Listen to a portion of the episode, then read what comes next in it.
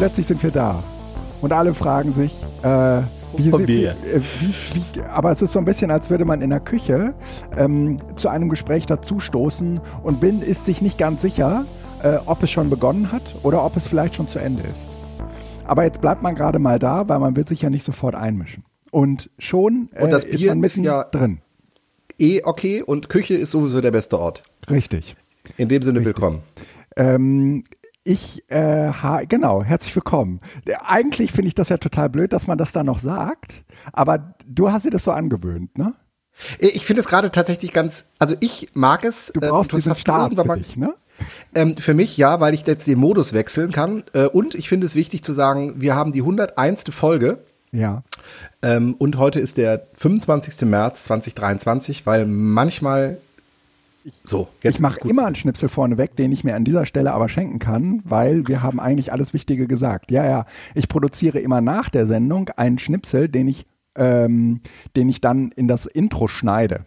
Also, Guck mal, ich höre mir meistens das Intro, aber nur am Anfang an und springe dann direkt in irgendwelche Stellen, um einmal reinzuhören. Ich Ja. höre mir nicht äh, das alles. Ah, guck mal, siehst ja, du? guck. Ähm, be bevor wir so richtig starten können, Felix, muss ich äh, daran erinnern, dass zeitgleich, äh, wir haben jetzt, wir nehmen um äh, 8.51 Uhr äh, die Aufnahme ähm, auf und äh, zeitgleich das EduCamp an der Westküste äh, seinen Betrieb aufnimmt. Äh, gestern sind äh, alle angereist, das ist ja für die meisten doch etwas weiter weg. Und ähm, heute ist der erste EduCamp-Tag ähm, an der Westküste. Ähm, und der Sessionplan, der ist noch jungfräulich äh, und wird um 9.30 Uhr nach der Vorstellungsrunde befüllt.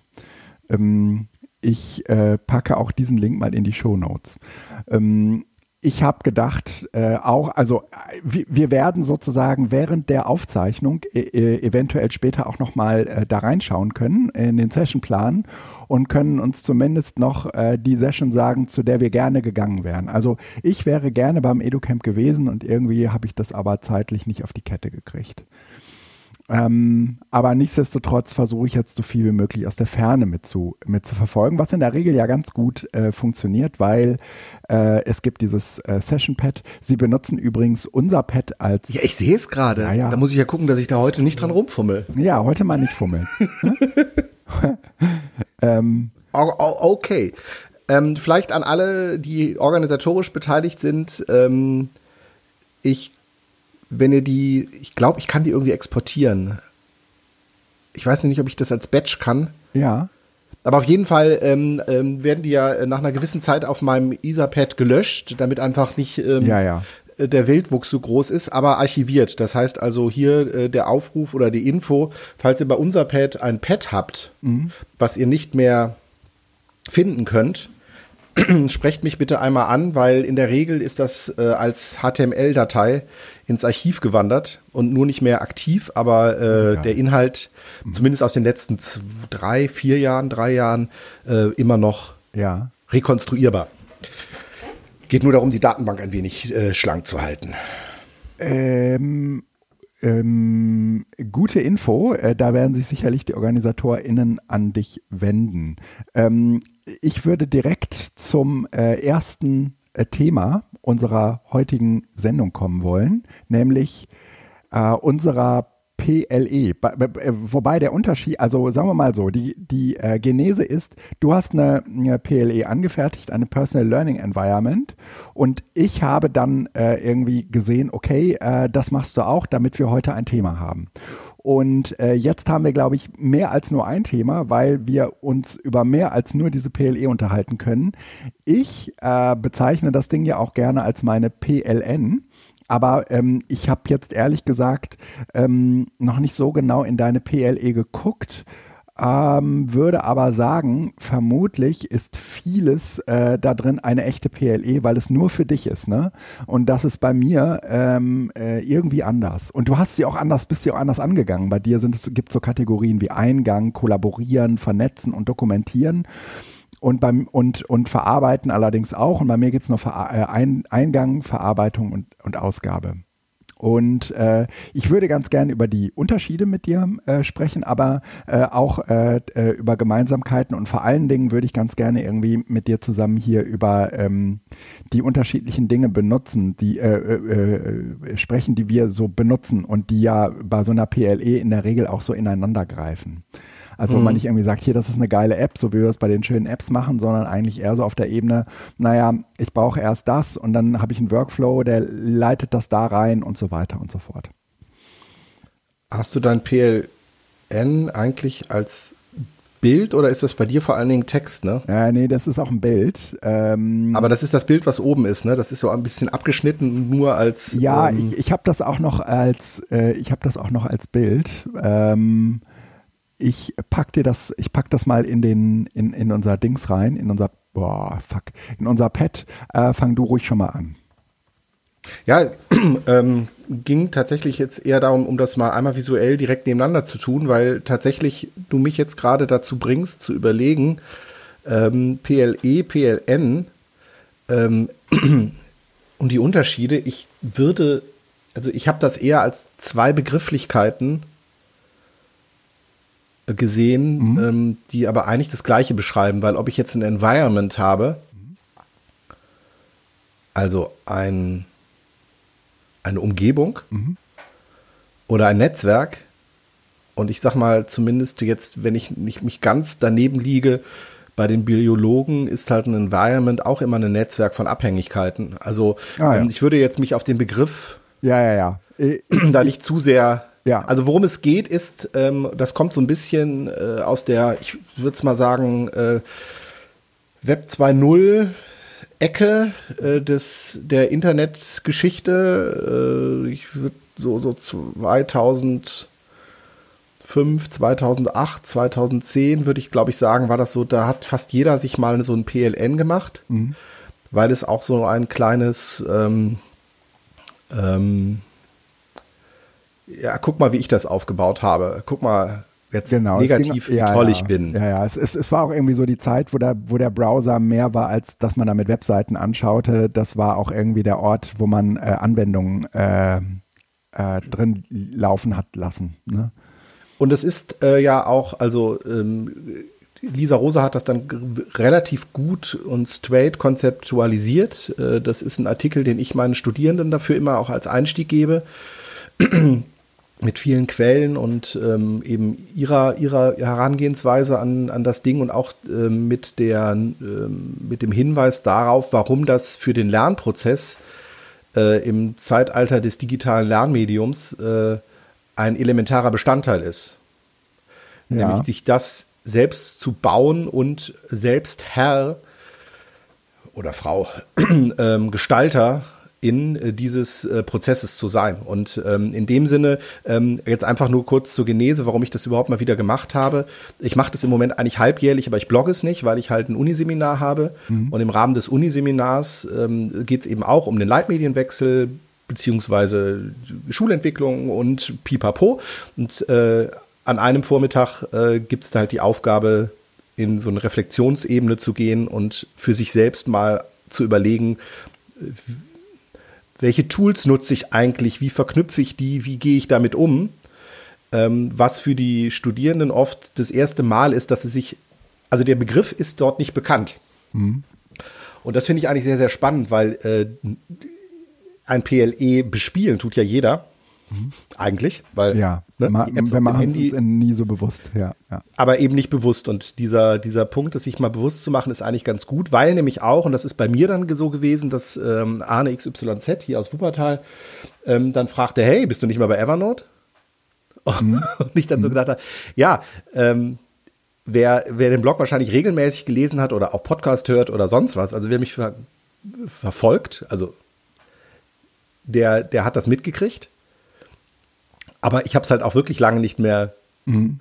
mal plakativ rübergebracht. Und ähm, ja, die Evernote-Sache ist tatsächlich schon lange her. Ich bin heilfroh, dass ich damals den Absprung geschafft habe. Aber ähm, das ist eine andere Geschichte. Ähm, genau, und ähm, in dem Sinne äh, hat es tatsächlich auch zu einer kleinen Diskussion dann doch nochmal geführt. Auch bei Mastodon. Aber das ist nochmal was anderes. Also von daher, ähm, hast du das jetzt verlinkt?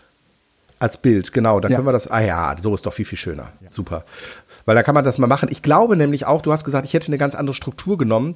Ich würde jetzt mal behaupten, ähm, so weit sind wir gar nicht auseinander. Du hast halt das EVA-Prinzip genutzt als so und ich habe halt ähm, Eingabe, kollaborieren und vernetzen, würde ich sagen, sind das, was bei dir Verarbeitung ist. Und Ausgabe ist das, was bei mir Dokumentieren ist. Ja, ja, genau. Vermutlich ja. Wobei dieses Vernetzen und Dokumentieren könnte auch äh, Ausgabe sein. Also es ist ein bisschen anders, aber jetzt, ich, ich würde sagen, im Wesentlichen, also man muss eine Struktur finden. Das Lustige ist, dass die Studierenden teilweise diese Struktur aus Eingang, Kollaborieren, Vernetzen, Dokumentieren übernehmen, aber ganz viele auch wirklich erstmal nur ähm, toolbasiert oder medienbasiert so eine Art Mindmap erstellen. Ja. Also wo halt dann so Social Media. Ja. Tu, tu, tu. Ja. Wie, wie, Ne? wie machst Und- du denn die Aufgabenstellung, dass es dazu kommt? Also sagst du, schreibt mal eure PLE auf oder äh, äh, äh, malt mal auf, wie ihr lernt oder was sagst du denen? Nee, also ich, ich, ich äh, thematisiere kurz, was ein PLE ist. Wir gehen kurz den Artikel von Lisa Rosa durch und ähm, haben vorher natürlich darüber gesprochen, warum es wichtig ist, sich selbst auch zu reflektieren, sodass das klar ist. Und dann äh, so, gebe ich tatsächlich in den Browser ein, wenn ihr nach PLE oder PLN sucht und dann mache ich die Bildersuche, seht ihr tausend verschiedene Möglichkeiten. Ja. Jetzt setzt euch mal hin, reflektiert eure Lernprozess und den Weg, wie ihr das macht, könnt ihr selber wählen. Und ähm, in dem Sinne ist es äh, relativ frei. Also es ist nicht, nutzt das und das oder macht das so und so und strukturiert es so und so. Einige haben, machen es tatsächlich äh, mit einer Mindmap, andere zeichnen es sich auch erstmal auf Papier auf und äh, stellen hinterher ein Foto hoch. Ja. So, erstmal anfangen. Ich, Sag mal, den, den Artikel von Lisa, ist das Lernen 2.0 Didaktik der Autodidaktik? ähm, nein, Nein. die hat was zum PLE gemacht. Ich äh, suche den Du suchst ja nochmal raus. jetzt ganz äh, schnell. Entschuldigung, Ja, dann, äh, dann will ich dich im Fluss nicht unterbrechen. Hau rein. Nee, geht ganz schnell, weil das ist ja äh, alles dokumentiert. Mhm. Natürlich.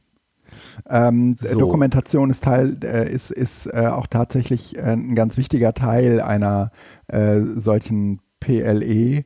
Ähm, ja, also erstmal äh, äh, muss man natürlich die Sachen finden, aber meistens will man bestimmte Dinge, die man gefunden hat, eben auch so dokumentieren, dass man sie immer wieder findet. Das ist ja häufig äh, so ein bisschen die Schwäche ähm, vieler, ähm, ja, ich würde es gar nicht Lernumgebungen nennen, aber äh, vieler Lernprozesse, die so äh, zufällig passieren, ja, äh, dass man im, dass, dass man sie eben nicht dokumentiert, weil man genug damit zu tun hat, gerade zu lernen. Deswegen ähm, würde, würde ich gleich äh, auch nochmal irgendwie zwei andere Beispiele ähm, finden, also äh, thematisieren wollen, die so ein wenig in diesem, in diesem Bereich, diese, also diese PLEs ähm, problematisieren.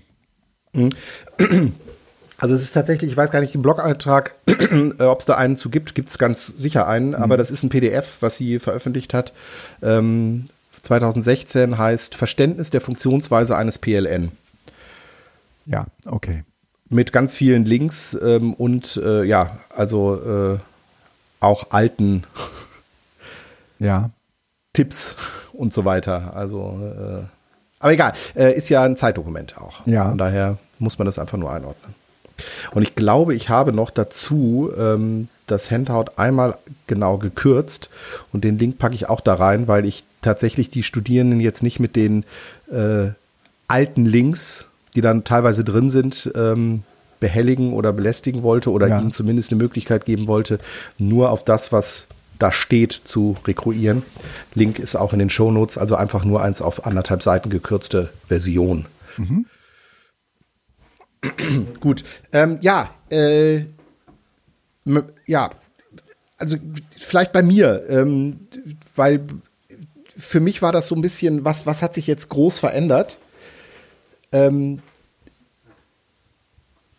für mich gibt es so, einen- so, so einen Punkt, ähm, Instapaper zum Beispiel hat für mich immer eine wahnsinnig wichtige Rolle gespielt. Und ich bin immer am überlegen, ob ich das nicht irgendwie mal abschaffe, weil ich es doch irgendwie nicht so richtig nutze. Das steht bei mir in der Mitte bei Verarbeiten, das steht in einem, so ein Zentrum. Und ich habe es versucht auch mal zu verbannen und stelle aber fest, ich komme da immer wieder drauf zurück. Es hat eine weitaus weniger große quantitative Bedeutung. Im Sinne von, ich speichere mir deutlich weniger Artikel ab, als ich das früher gemacht habe. Mhm. Aber es ist halt trotzdem immer noch total wichtig. Wenn ich irgendwo irgendetwas lese, kommt das nach Instapaper und ich weiß, wenn ich abends mal eine äh, Stunde, halbe Stunde, zehn Minuten äh, ja, Ruhe habe, dann, dann lese ich mir das durch. Mhm. Und in dem Sinne ist es tatsächlich immer noch total zentral. Also andersrum gesagt, wenn Instapaper nicht da wäre, ja. Müsste ich mir echt irgendwas komplett Neues überlegen. Also es gibt ja andere Alternativen, dann lass uns das eben Pocket oder sonst was sein, aber ähm, ja. so ein, ein Ding zwischen äh, Bookmarks, also wirklich so eine Art Ablage für interessante Artikel. Ja, und das Den ist müsste bei mir ich mir dann irgendwo bauen. Ja. ja. Das ist genau, Digo kann das auch sein. Ähm, und äh, von daher äh, war das für mich nochmal klar äh, in, der, in der Erstellung, weil ich eigentlich überlegt habe, kann das weg? Und habe festgestellt, nee, das kann überhaupt nicht weg. Ja. Ähm, und das andere, was so ein großer Wechsel war, ist bei mir von Calendly zu Cal.com, also mein Kalenderbuchungssystem. Das mhm. ist aber eher ein Dienst, den man austauschen kann. Den hatten wir, hatte ich hier drüber ja auch schon mal berichtet. Und halt, dass im Grunde genommen Twitter ja. komplett weg ist. Also ich öffne das zwischendurch und finde es ganz lustig äh, zu lesen, dass dann doch irgendwie da immer noch viele aktiv sind, obwohl sie nicht aktiv sein wollen und doch aber sind ja, oder ja. nicht. Oder also Ja. das finde ich sehr ambivalent, weil auch die. Zugriffszahlen äh, erschreckend niedrig und die Interaktion niedrig ist und trotzdem irgendwie noch was los ist. Also Habitus, keine Ahnung, aber ähm, Interaktion meinerseits findet dort eigentlich nicht mehr statt. Auch interessante Artikel finde ich, wenn dann heute eigentlich eher über Mastodon. Ja, ich auch. Und äh, von daher hat tatsächlich eben ähm, Mastodon oder der Activity Pub, aber ich würde sagen, es ist eher doch wirklich Mastodon. Pixelweb ist auch nicht so groß. Mhm. Ähm, diese, diese Rolle eingenommen. Ja. Ansonsten ist halt durch die Schule Teams dazugekommen. Ja, okay. Klar, weil ich das nutzen muss und Teacher Tool für die Noten und äh, Teacher Tool ist dieses, ist dieses grüne mit, ja. nee, Teacher Tool ist das rote unten bei Dokumentieren. Ach, Teacher Tool ist Ja. genau Teacher Tool macht äh, Noten, aber äh, vor allen Dingen auch die ganzen äh, Dokumentationen, welche Themen Teacher wurden Tool bearbeitet als. Journaling. Genau. ich glaube, ja, da ist eine AI hinter. Hä? Da gebe ich den Namen ein. Und dann sagt er, ah, Sophia. Genau. Für Sophia habe ich eine Note. Ja. Schön. Teacher Tool macht die Noten, das halten wir mal fest. Ähm, Genau. Und ja. Also, Und in dem Sinne, und sonst hat sich nicht so viel, so dass ich sagen würde, ich habe jetzt hier wirklich nochmal so einen Neustart gemacht. Ja. Es hat sich eher im Umgang mit den Tools so ein bisschen was verändert. ja. Also Omnifocus ist rausgekommen, im Moment ist da wieder äh, Reminders. Das liegt einfach daran, dass äh, ich Also die Erinnerungs-App von, von Apple, ne? Genau, Ja, ja. genau. Äh, mal das probieren wollte und irgendwie angenehm fand. Ich habe das ja schon mal gewechselt. Ich wollte das hier jetzt aber gar nicht thematisieren, weil das echt immer wieder so ein Hin und Her ist und äh, ich versuche mich zu reduzieren, ähm, auch ein wenig von den To-Dos wegzukommen, weil ich das exzessiv auch mal gemacht habe. Also von daher ist das so ähm, ein Versuch.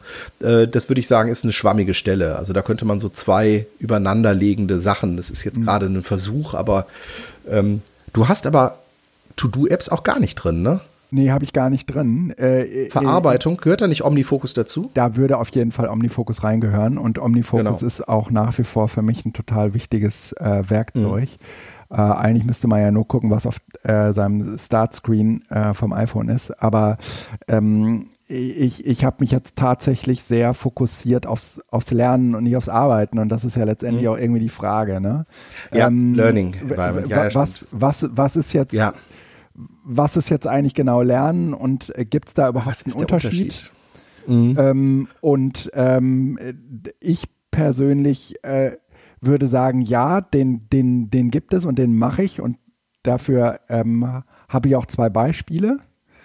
Ähm, äh, ähm, d- das das äh, erste Beispiel in diesem Zusammenhang, wo ich sagen würde, okay, ich mache da noch mal einen gro ich mache da noch wirklich einen Unterschied und da würde ich auch sagen, funktioniert meine PLE äh, dann gar nicht so richtig gut, nämlich wenn ich etwas Neues lerne. Also wenn ich einfach so vor mich hin lerne, im, im Sinne von, ich habe da was gelesen und ich muss das irgendwie mir merken und ich äh, konzipiere und so weiter. Also äh, das, was Wissensarbeitende im Prinzip äh, Lernen nennen beziehungsweise Arbeiten nennen. Ähm, das ist ja in Wirklichkeit aber nochmal vollkommen davon abzutrennen, was man so alltagssprachlich unter Lernen versteht, nämlich wenn unsere Kinder oder wer auch immer wo, oder äh, Vokabeln lernt oder eine neue Sprache lernt oder irgendwas. Also wenn man etwas Neues lernt. Und da, da äh, habe ich äh, irgendwie letztens äh, dieses, mh, mm, dieses Ding gehabt. Ähm, ich ich habe äh, bei mir auf der Arbeit ähm, haben wir so eine Geräteausleihe. Äh, darüber leihen wir, ja, okay. darüber kann man sich Notebooks oder auch Tablets ausleihen. Und ähm, wie realisiert man so etwas äh, niederschwellig? Natürlich mit einer Excel-Liste. Und ähm, diese Excel-Liste ist aber in vielerlei Hinsicht, finde ich, überhaupt gar nicht dafür geeignet, da eine gescheite äh, Geräteausleihe mit zu ähm, zu realisieren. Und äh, dann hast du so ein Projekt und äh, lernen tust du jetzt daran, indem du ähm, ja dir überlegst, wie würdest du das machen und dann merkst du aber, okay, das kannst du eigentlich gar nicht und dann bringst du dir den Rest bei, der der fehlt. Und da äh, würde ich sagen, äh, scheitert meine PLE, ähm, weil das, was ich da lerne, ähm, da, da fallen ganz am Ende auch noch ein paar Learnings raus, aber äh, auf dem Weg, ähm, während ich lerne, äh, sind, ist diese PLE total hinderlich, weil da will ich gar nicht dokumentieren. Da ist das total hinderlich, wenn ich äh, all das dokumentiere. Da ist es gut, wenn ich einen Browserverlauf habe, in dem ich im Zweifel nochmal zurückgucken kann.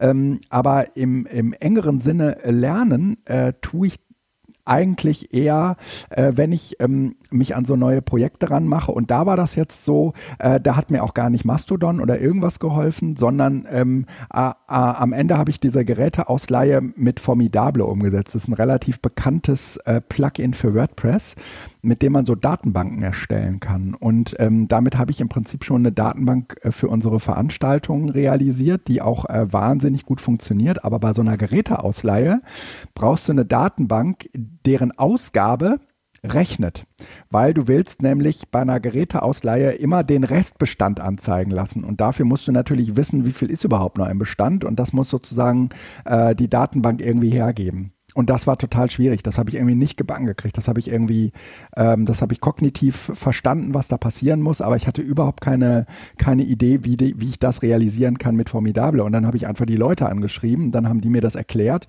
und ähm, haben und dann machen, dann macht das so, so, so ein Support eher so, dass sie sagen, hier, ähm, äh, guck mal, das ist die richtige, mh, mm, äh, die, die, richtige Anleitungsseite, geh die doch mal durch. Und dann bin ich die halt durchgegangen und das hat aber irgendwie nicht so richtig funktioniert, weil ich ehrlich gesagt mit einem neuen Tool konfrontiert wurde, das ich bisher gar nicht kannte, nämlich WordPress Code, also WP Code. Kennst du das?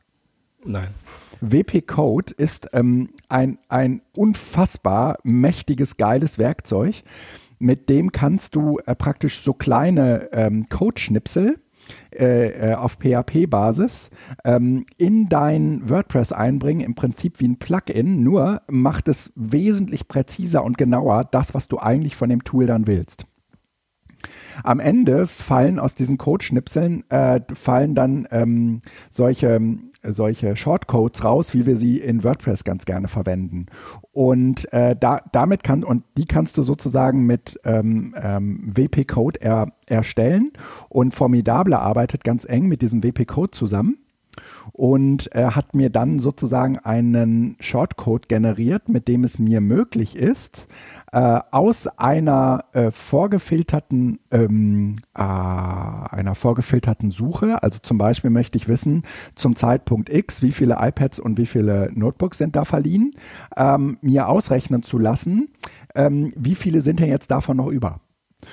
Und ähm, ich kannte das vorher nicht. Ich wüsste jetzt natürlich, wie ich das, äh, wie ich das auf anderen äh, Webseiten auch mit ähnlich gestellten Fragestellungen äh, löse, dieses Problem und könnte, glaube ich, auch darüber hinaus, äh, äh, um äh, in diesen Verallgemeinerungsbereich zu kommen, das, glaube ich, auch auf andere Problemstellungen anwenden. Und ähm, das ist ja so im engeren klassischen Sinne das, was wir einen Lernprozess nennen. Und äh, das bildet aus meiner Sicht aber die PLE gar nicht so genau ab. Ähm, äh, und ich habe äh, zum Beispiel Doch. jetzt äh, ähm, irgendwie nochmal unterschieden zwischen, ich habe so eine, ich habe so Workflows, die würden wir beide jetzt PLEs nennen. mit denen äh, äh, äh, da, da sind so bestimmte Werkzeuge mit gemeint, mit denen ich sozusagen meine Arbeit äh, organisiere und also meine Wissensarbeit organisiere. Und dann gibt es aber im engeren Sinne nochmal davon abgekoppelte ähm, äh, Lernprozesse, die ähm, eigentlich ganz anders funktionieren. Und ich bin mir ziemlich sicher, sie werden bei dir auch ganz anders funktionieren. Oder? Ja, ich versuche gerade zu konzeptualisieren, ähm, was du gesagt hast hinsichtlich eben, dass, dass, dass du ja gerade einen Lernprozess beschreibst, ja. ähm, der aber eigentlich gar nicht in dem PLE abgebildet ist. Nee, genau, ja. Und dem würde ich widersprechen, es fehlt nur in dem PLE was. Weil ich glaube, dass so ein PLE nie das ist, dass es ist ja das Netzwerk. Es ist ja das, in dem du sitzt oder in das du fällst. Ähm, es ist ja nicht äh, der Lernprozess an sich, sondern es sind Werkzeuge, die dir im Lernprozess zur Verfügung stehen. Also es ist äh, sozusagen eher die Hülle und nicht der Inhalt. Ja. Und in dem Sinne, was du hast gerade, ich habe es versucht mir jetzt zu merken, ähm, aber eine Sache ist ganz hängen geblieben. Äh, du hattest ein Problem, was du nicht lösen konntest. Ja. Das ist ja erstmal quasi eine Eingabe. Also da könnte man sich überlegen, woher kam das äh, Problem? Wahrscheinlich per Mail. Ja, oder äh, zum Beispiel. So. Ne? Ähm. so, ne? Das ist also im Zweifel müsste man sich tatsächlich überlegen, ob nicht auch so ein Mail eigentlich in die Eingabe. Ich bin jetzt mal in deiner mhm. EVA äh, äh, Taxonomie, Taxonomie mhm. ähm, dahin gehört. So, und dann hast du gesagt, ich habe versucht, das mit einer Excel-Liste zu lösen und habe festgestellt, das ist Bullshit. Mhm. Oder habe festgestellt, das muss auch anders gehen. Das ist etwas, was sich nicht in einem PLE abbilden lässt, weil das ist ja quasi der ureigene Lernprozess. Ja. Ich versuche was und stelle fest, so geht es nicht. Und dann hast du gesagt, ja, ich hatte keine Ahnung, wie ich das mache, und dann habe ich die Leute angeschrieben. Mhm. Also du hast dir Formidable offensichtlich dann irgendwo recherchiert oder gefunden und wusstest aber nicht, wie du das machst und hast die Leute angeschrieben. So, und das ist eigentlich das PLE. Dass du nämlich dir eigentlich äh, die, die, wen hast du wo angeschrieben? Ja. Worüber hast du ihn kennengelernt? Das ist das, was das PLE ausmacht. Denn wenn ich da meinem Sohn jetzt sage, äh, Mio, hier, äh, recherchier mal äh, äh, die oder such dir mal jemanden, der äh, sich mit Formidable auskennt. Dann hat er überhaupt keine Ahnung, wo er ansetzen soll. Mhm. Äh, ich übrigens auch nicht. Ich könnte auch mich als Beispiel nehmen, weil ich mhm. halt in diesem Kontext noch gar nicht richtig aktiv sind. Ich würde also wahrscheinlich beginnen bei Mastodon ähm, oder in Telegram beziehungsweise Signal-Chats mal mhm. reinzurufen und zu sagen, hey, ich habe hier ein Problem. Kennt ihr jemanden? So, und ähm, das gehört dann ins PLN. Mhm. PLE. Also versteh, ver, verstehst du die Differenzierung, die ich meine? Ja, ja, ja. Ich glaube, dass mhm. wenn du äh, die, die Tools beziehungsweise die, die so, sozialen Tools auch, also Chats können ja auch, äh, mhm. geht ja gar nicht um die Chat-App, sondern auch um Netzwerke, die sich darum bilden. Äh, mhm. Vereinszugehörigkeiten vielleicht oder sonst was. Mhm. Ähm, gehören ja auch in so ein Netzwerk rein. Ja. Und ja. dann ist, lässt sich das schon abbilden. Ja, würde ich sagen. Äh, also letztendlich ist vielleicht die Frage natürlich, wenn man, ähm, wenn man so eine abgebildete PLE nicht so verstanden wissen, dass sie sozusagen jetzt eine Ausschließlichkeit hat mhm. und äh, dass das sozusagen allumfänglich alles beschreibt. Ähm, umgekehrt würde ich aber schon sagen, dass es nochmal diesen Spezialfall gibt, etwas Neues lernen. Und ganz häufig wird das tatsächlich irgendwie angestoßen, das geht mir zumindest irgendwie bei diesem zweiten Beispiel so, ähm, durch ähm, meine PLE. Also ähm, in dem Fall ähm, ähm, war es so, ich mh, wollte, äh, wenn du in Moodle eine Datei hochlädst, dann wird die immer mit ein und demselben Symbol versehen. Und du weißt jetzt aber mhm. nicht, handelt es sich um PDF, um ein Bild, um eine Word-Datei oder eine, eine PowerPoint oder was auch immer. Das ist immer das gleiche Symbol. Moodle könnte das theoretisch auch anders darstellen. Ähm, weil es äh, diese ganzen MIME-Types äh, und die entsprechenden Icons dazu kennt. Zumindest äh, wenn du äh, diesen Inhaltstyp bei Moodle Verzei äh, Verzeichnis wählst, dann wird das dort auch angezeigt, welche Datei eigentlich was ist. Aber ähm, wenn du eine einzelne Datei hochlädst, dann wird die sozusagen in diesem Moodle-Kurs äh, nur mit einem und demselben Symbol versehen. Und äh, das hätte ich gerne anders gehabt. Und äh, jetzt mhm. kann man natürlich irgendwie immer dazu schreiben, das ist eine PDF und das ist eine PPT-Datei. Das ist auch, äh, sagen wir mal, der, der, der Workaround. Aber in diesem Fall war es tatsächlich so, dass der Weg über äh, Mastodon ging. Ähm, und auch relativ schnell mich mit Leuten in Verbindung brachte, die das Problem lösen konnten. Bei äh, mhm. dem, ähm, bei dem äh, formidable Problem war das anders. Ähm, da wusste ich, da werde ich äh, auf, da werde ich ja auf äh, Mastodon niemanden finden, der, der sich da irgendwie tiefer mit auskennt. Vielleicht schon, ja, aber nicht innerhalb meines Netzwerks. Ähm, und außerdem gab, hatte ich ja eine Anlaufstelle. Es gibt eine Webseite von Formidable und weil das halt irgendwie so ein wahnsinnig äh, verbreitetes äh, Plugin ist, ähm, haben die halt auch ähm, einen Stab von Leuten, ja, die sich äh, um nichts mhm. anderes kümmern, als deine Fragen zu beantworten. Und weil ich dafür eben auch irgendwie einen Huni im Jahr bezahle, ähm, äh, war mir eben auch klar, die, die werden mir da helfen können. Ne?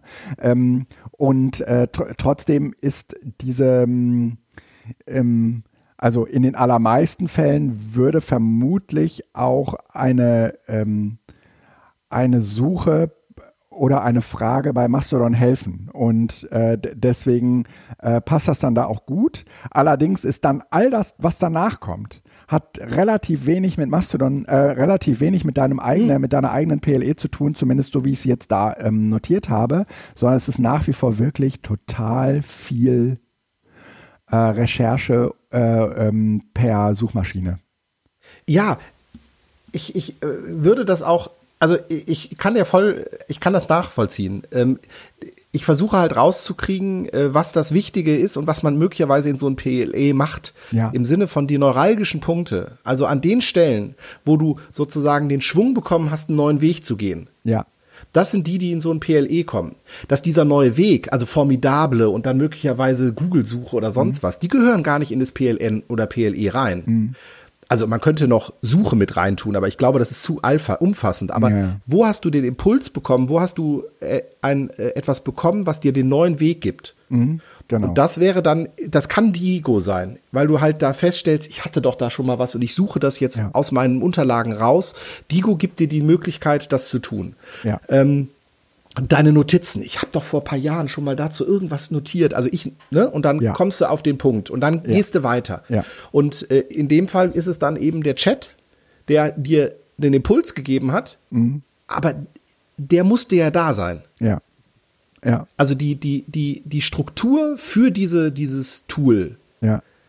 auf die hast du zurückgegriffen. Ja. ähm, ja.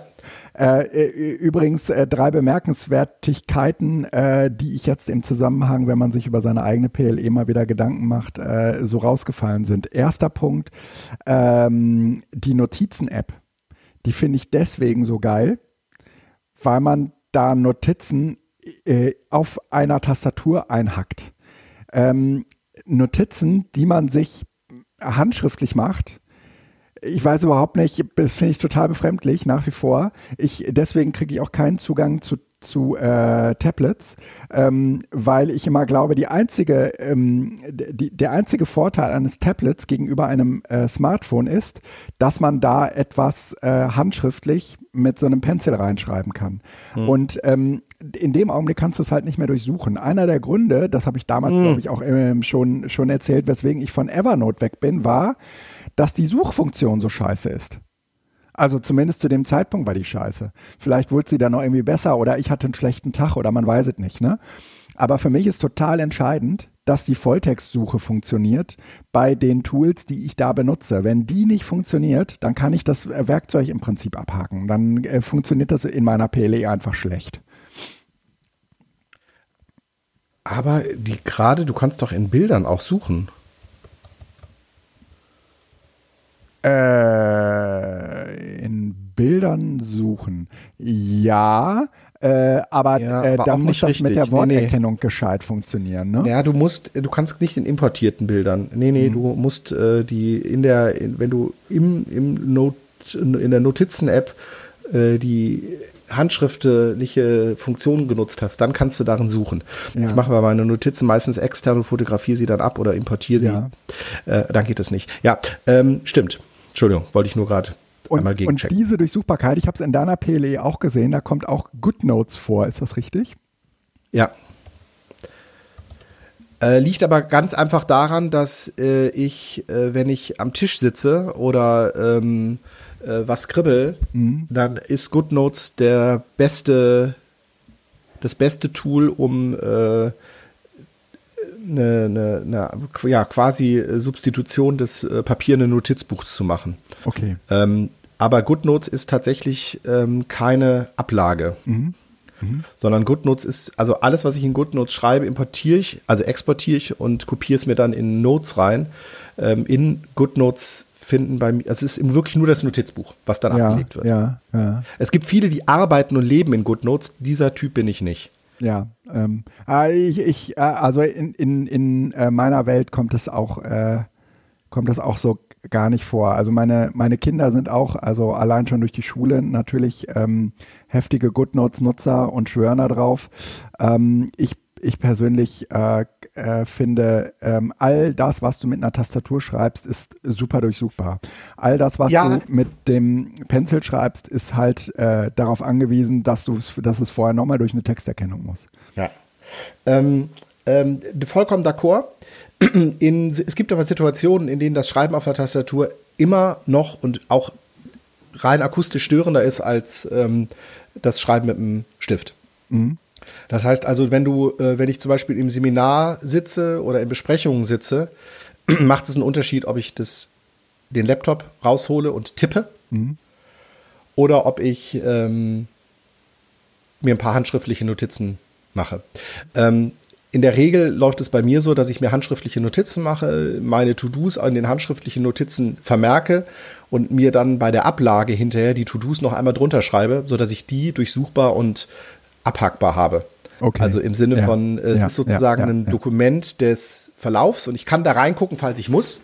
Aber alles existenziell Wichtige, was für Mhm. Mich handlungsrelevant ist, steht dann nochmal darunter. Das ist eine Sache von fünf Minuten, aber die schafft dann genau diese, diese Brücke zur Durchsuchbarkeit beziehungsweise zur, zur Referenzialität. Ich kann ja dann den Text auswählen, mir in Reminders schicken und von Reminders dann wieder zurück zur Notizen-App und so weiter. Mhm. Das sind Dinge, die ähm, ja Und ansonsten bin ich d'accord, bei mir hat äh, die Notizen-App äh, ähm, äh, ist, ist, hat mein Evernote ersetzt und hat letztendlich auch ähm, äh, irgendwie eine, spielt eine ganz, ganz zentrale Rolle. Ne? Also Digo ist ähm, all das, was ich äh, sozusagen im Web lese und finde, ähm, aber äh, alles, was man sich früher vielleicht auf einen Zettel oder auf ein Blatt Papier notiert hätte, das kommt bei mir alles nach Notizen äh, rein. Mhm. Ähm, ja. Genau, aber Notizen. Es ist nicht so wie Evernote, also diese, dieser Punkt, der, äh, ich packe da auch PDFs rein, die ich irgendwann mal brauche. Also auch so eine Art Dateiablage. Nee, ist es nicht. Nein, das stimmt. Das ist es nicht, sondern es sind wirklich die Notizen und die Dat Also ich ziehe auch einzelne Dateien, die ich brauche, also für die Unterrichtsvorbereitung zum Beispiel, die ganzen Arbeitsblätter, die ziehe ich da auch rein. Also die habe ich sozusagen wahrscheinlich tausendfach irgendwann auf meinem Rechner. Also ne? Aber ähm, ich kann sie halt nicht verlinken sauber. Ja. Ähm, sonst würde ich sie auch aus dem Dateisystem verlinken. Aber das ähm, Notes und Dateisystem spielen schon ähm, zusammen. Evernote war da die eierlegende Wollmilchsau. Ja. Also im Sinne von, die hat eigentlich alles gemacht. Ja. Ähm, Das ist echt schade um dieses Tool. die die zweite äh. Be- Bemerkenswertigkeit ist, dass wir beide äh, Moodle in unsere PLE integriert haben. Magst du mal erzählen, äh, inwiefern das bei in deiner PLE eine Rolle spielt? Ja, äh, das ist, ich, ich, ich habe ja PLE tatsächlich äh, strenger, äh, nicht, nicht so streng nach persönlichem Lernwegen äh, und beruflichen Lernwegen getrennt, sondern das ist ja für mich eher eins. Und ähm, die komplette Arbeit und äh, Kollaboration als Medienberater mit der Bezirksregierung läuft halt über Ja. ein Moodle. Du bist eigentlich, hast Sinne du steht das es da drin. schon mehrmals angedeutet, nie so richtig warm geworden, ne? Ach, es ist super Tool. Also ich nutze ja Noodle seit, seit ich weiß nicht, ich habe hab, hab Noodle damals in der Schule genutzt, da hatte ich eine Schülerin, also im Referendariat noch, also es ist, es ist, es ist 15 Jahre her. Ja. Mehr. Ja. Ähm, da habe ich einen Moodle installiert, weil eine Schülerin zu Hause war, die hatte irgendeine Operation und dann habe ich sie mit einer FaceTime-Video, nee, nicht FaceTime, irgendeine Videokonferenzlösung gab es, mhm. in den Unterricht geschaltet und äh, gleichzeitig den Unterricht in, in Moodle gemacht. Ich habe meine erste Abi-Kurse, meine Dokumentation in Moodle gemacht. Und das haben mich halt alle blöd angeguckt und ich habe es halt irgendwann auch sein lassen, weil es war für mich halt so ein cooles Tool, um transparent zu dokumentieren. Mhm. Ähm, ja, und dann ist es irgendwann auch wieder eingeschlafen, weil ich ja. mir gedacht habe, okay, die Wertschätzung hält sich dann auch in Grenzen. Die Mehrarbeit für mich ist schon signifikant, also lasse ich es mal. Mhm. Und ähm, ich habe, glaube ich, dann Wikispaces genutzt, weil ich das so beiläufiger schneller füllen konnte. Also ich habe mhm. immer für die Kurse der Qualifikationsphase ähm, eine Dokumentation der Inhalte. Ja. Äh, weil ich das für wichtig finde, so dass die wissen, was wir wann gemacht haben. Ähm, und das werde ich auch weitermachen, aber ähm, jetzt werde ich es wahrscheinlich in Teams machen, weil bei uns an der Schule halt Teams genutzt wird. Aber in dem Sinne, was ich hier sagen wollte, Moodle begleitet mich seit Jahrzehnten wahrscheinlich. Mhm. Ähm, Ach ja, an der und, Schule benutzt ähm, gar nicht. Nee. Okay. Ähm, und ich bin, ich, ich finde es schwierig, warm zu werden. Es ist, äh, es ist ein äh, vernünftiges, gutes Tool, was ich äh, zweckdienlich einsetzen kann. Ja. Es ist, also wenn ich mich ins Moodle einlogge, äh, springe ich nicht im Kreis und freue mich. Oh, okay, okay, okay. Aber es ist auch in Ordnung. Also ich kann damit umgehen, ich kann Kacheln anlegen, ich kann Aufgaben stellen, ich, ich kann damit umgehen. Ja, also ähm, Moodle ist. Äh, ich sehe da nicht das Heil drin. Ich, ich, ich auch nicht. Ne? Und, und Moodle äh, kommt äh, auch äh, tatsächlich als eine Plattform daher, äh, die sich wie alle anderen Plattformen auch anschickt, sozusagen ähm, äh, die Lernprozesse der anderen organisieren zu wollen. Jetzt wissen wir alle, wenn wir hier über PLEs reden, ähm, dass das natürlich eine, eine hochindividuelle Geschichte ist und dass man das nicht irgendwie über eine Plattform einfach so äh, so, so abdecken kann, auch wenn sie noch so anpassbar ist. Ja, also letztendlich sind, ist Moodle ja für die Lernenden überhaupt nicht anpassbar. Ja, also ähm, mhm. du, du, du kannst äh, am Ende ähm, äh, sind diese Kurse mehr oder weniger linear. Ja, ich weiß, du kannst letztendlich auch hergehen und sagen, hier äh, ist der Moodle-Kurs, mach damit, was du willst und man sieht alles auf einmal. Es gibt irgendwie diese, diese Selbstlernpfade.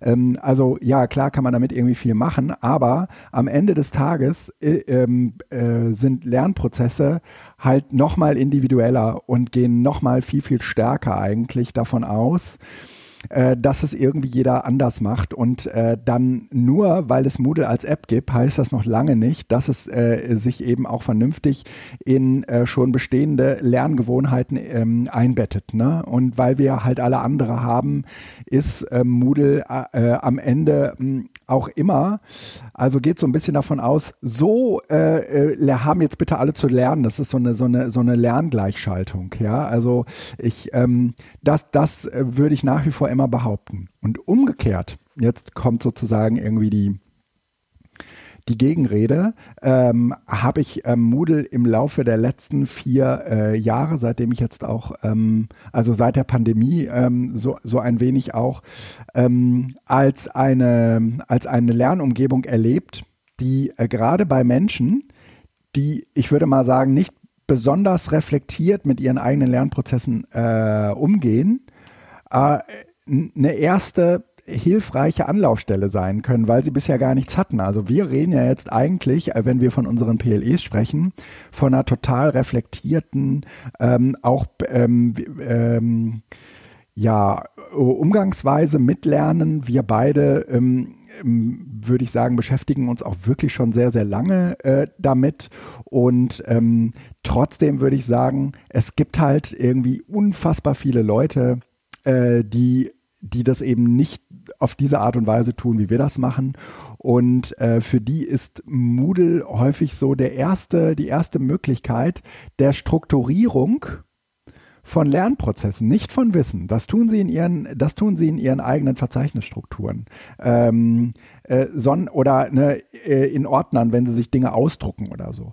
Ähm, aber ähm, Moodle hilft den meisten, sich ähm, äh, irgendwie überhaupt mal aktiv mit ihrem eigenen Lernprozess auseinanderzusetzen, was sie bisher, glaube ich, gar nicht so getan haben. Und dadurch, dass Moodle Wenn als für, für, viele super unterschiedlich ist, also äh, super neu ist, ähm, führt es sozusagen auch irgendwie dazu, dass sie sich äh, irgendwie von Altem lösen müssen. Und das hilft natürlich auch in so einer Transformationszeit ich würde jetzt sagen, Lehrerinnen und Lehrer haben ihre Arbeitsmaterialien immer schon strukturiert, aber du gehst jetzt davon aus, dass man auch als Lernender einen Moodle-Kurs ja, sozusagen erstellt. Ja, ja, ja okay. Ja. Nee, nee, ähm, nee, nee, nee, nee. Ähm, als Lernender gehe ich nicht davon aus, dass man Moodle, äh, einen Moodle-Kurs erstellt, sondern als Lernender gehe ich jetzt davon aus, dass du auf jeden Fall auf eine, äh, auf eine strukturierte äh, Lernumgebung äh, fällst. Ähm, äh, und das ist. Okay, weil das äh, der von Unterricht zu Unterrichtsstunde oder von Seminar zu Seminar ist potenziell ähm, intransparent ist und das Moodle dich sozusagen zwingt, eigentlich im Vorfeld ja. schon ja. eine Struktur zu haben. Das musst du nicht. Also ich blende ja auch aus und ein und ja, highlighte, mhm. aber du, du, du könnt, also eigentlich äh, provoziert es eine, eine, eine, eine transparente, klare Struktur, ja. Ja. Das kann ich, ja. Okay. Äh, und, und ich, ich würde sogar sagen. Ähm, und trotzdem sind es digitale Arbeitsblätter. Äh, ähm, na, bei, ich würde sagen mehr. Ähm, ähm, ja, sag mal, aber aber das hängt jetzt so ein bisschen auch von der Tiefe der Integration ab. Ähm, ich würde schon sagen, Moodle ähm, ist neben dem ZIM-Papier, also Ziele, Inhalte, Methoden, also so einem Art äh, Seminar-Konzeptpapier, äh, für mich der Ort, ähm, äh, der mir hilft, ähm, ein Seminar, was ich nur einmal im Jahr mache, äh, nach einem Jahr auch anschließen, daran anschließen zu können, weil dort ist sozusagen mhm. eigentlich gut dokumentiert, was wir eigentlich gemacht haben. Und umgekehrt mhm. ist es aber nicht nur eine Sammlung von Arbeitsblättern, ähm, sondern es bildet häufig auch so einen Diskussionsprozess ab. Also bei, äh, bei uns ähm, äh, haben wir so ein Plugin installiert, das heißt Debate. Ähm, damit können wir mhm. zum Beispiel mit den äh, KollegInnen zusammen so äh, ähm, so Argumentesammlungen machen. Ne? Also äh, irgendwie Dinge äh, für und äh, gegen äh, eine Mobilitätswende oder so etwas. Ja? Ähm, oder für oder gegen die Waffenlieferung in die Ukraine. Ähm, und dann, äh, dann, mhm. ne? Ähm, und ja, das hat am, äh, oder wenn wir zum Beispiel mit den Leuten so Projekte machen, dann haben wir mit Boards, das ist auch so ein Plugin in äh, Moodle, äh, sehr agile Arbeitsumgebungen. Und das ähm, äh, hilft schon auch, ähm, irgendwie deutlich mehr zu machen, als einfach nur hier ist das Arbeitsblatt und äh, hier sind die drei Fragen dazu. Mhm. Und, und, und, trotzdem ja. würde ich sagen, äh, wenn man jetzt nicht in der Schule ist, sondern wenn man in einer, in einer, in einer Arbeitswelt, also so wie ich jetzt in der Erwachsenenbildung unterwegs ist, dann ähm, ist es häufig auch schon total gut, wenn man neben einem Arbeitsblatt auch noch sich drei, vier Arbeitsaufträge überlegen kann oder, überlegen muss, weil das sozusagen irgendwie die Struktur von Moodle so erfordert. Ne? Ähm, aber äh, das, ähm, würde ich sagen, ist jetzt auch nicht immer so. Also ganz häufig ist, liest man sozusagen einfach einen Text und dann guckt man mal, wohin sich so die Diskussion bewegt. Und das ist natürlich ähm, im Zusammenhang mit Moodle irgendwie doof und schwierig.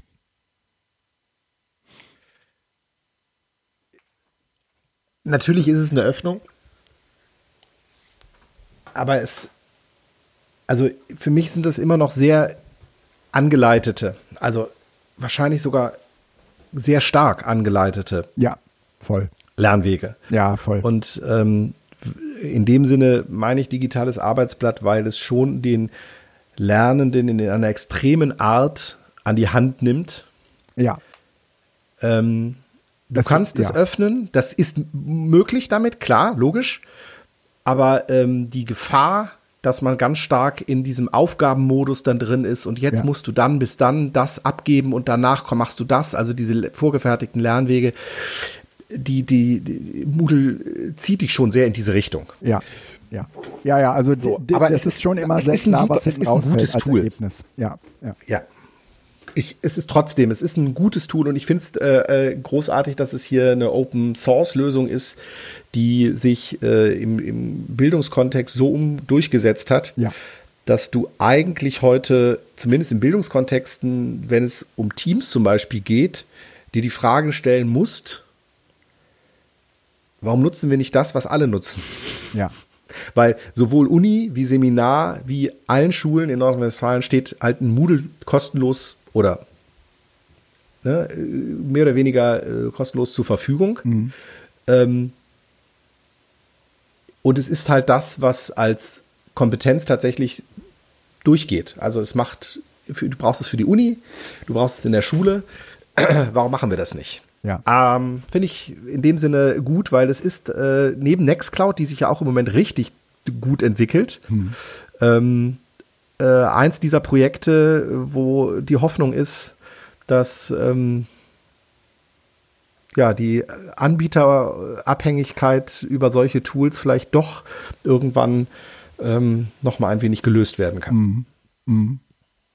Also Nextcloud ist, macht im Moment richtig Fortschritte, ähm, was, was Kollaboration angeht und ähm, die, die, die, es gibt kaum was, was ich, also eigentlich könnte ich alle Dinge, die ich mit anderen Sachen tue, inzwischen damit tun. Ich kann die, meine Fotos speichern, das ist eh klar. Ich kann Termine machen, ich kann Umfrage machen, ich kann Termine buchen lassen. Ja. Ich kann gemeinsam an Textdokumenten arbeiten über die Kollabora-Schnittstelle. Ähm, also Videokonferenzen lassen sich äh, machen, Chats lassen sich machen, Arbeitsgruppen lassen sich machen, Klassen lassen sich in dem Sinne dann auch abbilden. Also wenn du, wenn du es, wenn du es willst, kannst du Teams darin abbilden. Okay. Und ähm, du brauchst dafür natürlich einen vernünftigen Nextcloud-Server, aber es ist alles inzwischen so auch smooth zusammen. Ähm, das ist schon echt, äh, also ja, da tut sich viel. Sehr schön. Hast du eine Nextcloud äh, selbst am Laufen? Nee, habe ich nicht. Mm Okay. Mm ähm, e-, ehrlich gesagt, ähm, bei uns wird gerade bei uns wird gerade äh, Glasfaser äh, wie blöd ausgebaut. Und privat oder beruflich? Nee, privat. Privat, okay. Und äh, da überlege ich, äh, also es ist klar, dass man sich jetzt hier äh, ins Haus eine äh, ne, ne Glasfaserleitung äh, reinlegen lässt. Ähm, aber wenn du dann plötzlich irgendwie eine Anbindung von 300 Mbit hast, äh, dann ist natürlich ebenso zu überlegen, ob du dir nicht hier auch ein, hier auch privat nicht einen Nextcloud-Server reinstellst. Ne?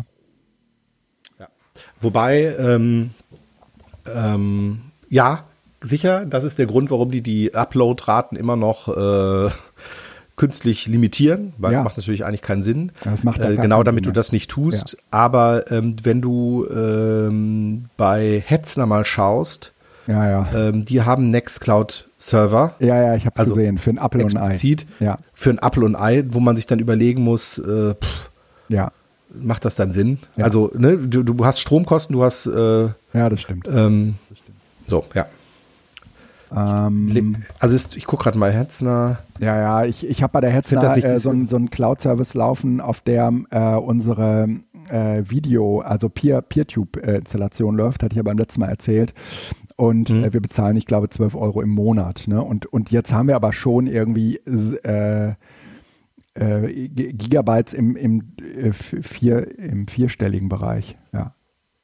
Also ein Nextcloud-Server bei Hetzner mit 1 Terabyte Speicher, hm. unendlich Nutzern und 50 gleichzeitigen Verbindungen. Also es ist nicht für eine Schule, aber hm. privat reicht es, kosten 5,11 Euro im Monat. Ja, das ist, ähm, das ist also mit Subdomains, aber da kannst du ja wahrscheinlich auch eine Domain drauflegen. Ja. Ähm, das ist so, dass, äh, also und ein Terabyte reicht definitiv hm. und es ist äh, ein Fünftel von dem, was man bei Apple bezahlt. Ähm, ja. ja. wobei, nee, bei Apple muss man fairer sein. Da kostet dir Speicher äh, die Hälfte.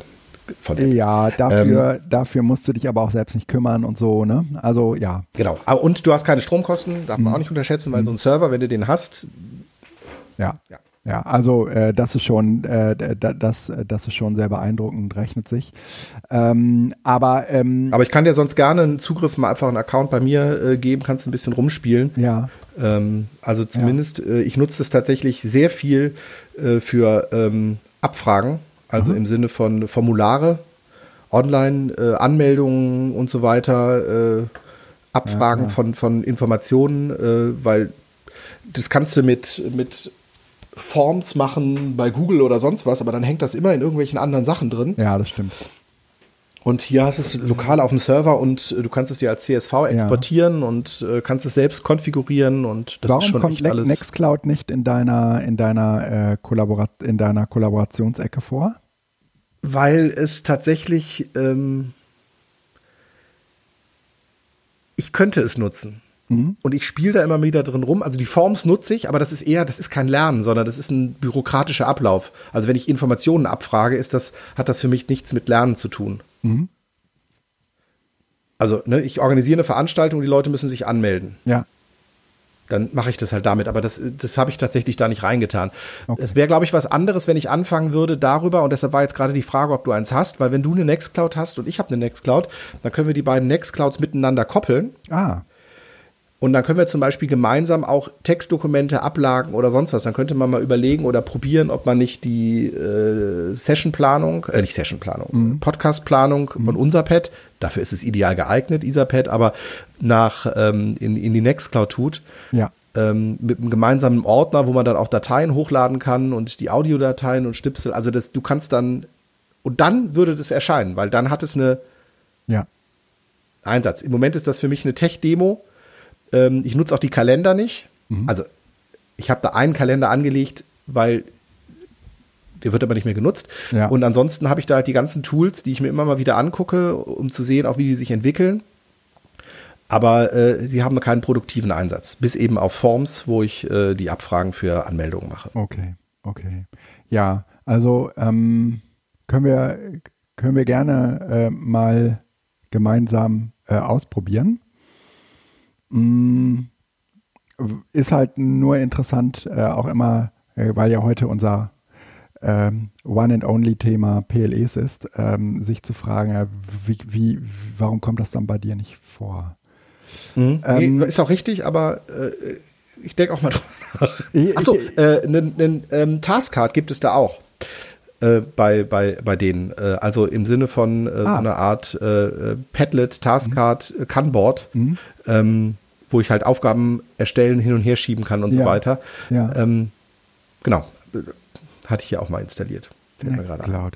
Ähm, ich, ich äh, hatte noch eine dritte Besonderheit. Also ähm, die erste war irgendwie diese Notizengeschichte, ähm, äh, handschriftlich versus ähm, ähm, in die Tastatur gehackt, um sie durchsuchbar zu machen. Zweite Besonderheit war, dass in unserer beider äh, PLE äh, irgendwie äh, Moodle vorkam. Und die dritte Besonderheit ähm, ist äh, in meiner PLE, ähm, dass ich dort äh, Lumi mit aufgenommen habe. Äh, Lumi haben wir jetzt schon häufiger mal drüber geredet. Das ist ja ähm, irgendwie äh, dieses Programm, mit dem man praktisch auf dem Desktop-Rechner ähm, H5P-Elemente äh, erstellen kann. Und dadurch, dass ich tatsächlich im Moment relativ äh, viel irgendwie mit diesem Moodle arbeite, dass er auch irgendwie äh, sehr dankbar mit diesen H5P-Sachen äh, jonglieren kann. Ähm, und äh, ich äh, sozusagen auch viele meiner meiner Materialien anfange jetzt äh, mit Lumi äh, beziehungsweise mit H5P umzusetzen, ähm, sorgt sozusagen dafür, dass ich dann natürlich äh, auch äh, feststelle, ähm, äh, erstens äh, habe ich irgendwie den Fall der Transformation. Ich habe, äh, was weiß ich, eine Präsentation in Prezi, will die da jetzt rauskriegen, mache die mit H5P mhm. Äh, Präsentationsprogramm und habe sie damit äh, eigentlich überall einbettbar in äh, Moodle, in meinem Blog oder wo auch immer. Ähm, ähm, dann merkt man aber, dass äh, die Präsentation bei H5P eine andere äh, ist als die bei äh, Prezi. Bei H5P kann man nämlich mit solchen interaktiven Elementen arbeiten und mit zusätzlichen äh, Aufgabenstellungen, die man während der Präsentation, du kannst eine Präsentation letztendlich auch ähm, so äh, gestalten, dass sie gar nicht dazu gedacht ist, sie vor einer Gruppe ähm, äh, zu halten und zu erzählen, sondern eigentlich dafür gedacht ist, dass die ähm, sich praktisch so angeleitet ein Video angucken, irgendwie eine Fragestellung, dann irgendwie noch einen Text dazu lesen und so etwas tun. Ähm, und diese Form der ähm, Veränderung und der, der Transformation sorgen auch dafür, dass ich äh, natürlich irgendwie Aufgabenstellungen oder überhaupt Seminarkonzeptionen ähm, also, dass die kreativer werden, für mich ist das so ein, so ein, so ein Kreativitätsding. Und äh, ich habe diesen umgekehrten Fall, dass ich irgendwie ein neues Material erzeugen will und mich dann irgendwie frage, mit welchem dieser 25.000 H5P-Typen machst du das jetzt? Und äh, dann gibt's ja auch immer noch äh, den Oliver, äh, Oliver Tacke, der ähm, auf seinem Blog auch nochmal 3000 weitere rausgehauen hat. Und äh, die sind teilweise auch äh, relativ gut äh, für bestimmte Dinge geeignet. Und dann setzt du was um und dann stellst du irgendwie fest, oh nee, eigentlich irgendwie doof, müsste man so und so machen. Ähm, hab zum Beispiel irgendwie so eine so eine Stadtführung äh, durch, äh, durch Hattingen, so eine, so eine, so eine antifaschistische äh, Stadtführung durch, äh, durch Hattingen ähm, mit so einem H5P-Ding äh, umgesetzt. Ähm, lässt sich jetzt halt auch irgendwie ganz gut übers Handy bedienen und so weiter. Ne? Ähm, mhm. Und äh, da habe ich auch irgendwie bestimmt drei oder vier verschiedene Anläufe genommen, um am Ende äh, den also äh, das H5P äh, zu haben, was halt jetzt äh, da ist. Aber ähm, um äh, zum Punkt zu kommen, auch da ist Lumi oder diese Erstellung in H5P eigentlich eher so, ein, so eine Kreativitätsmaschine für mich, weil sie mir halt wahnsinnig gut äh, dabei hilft.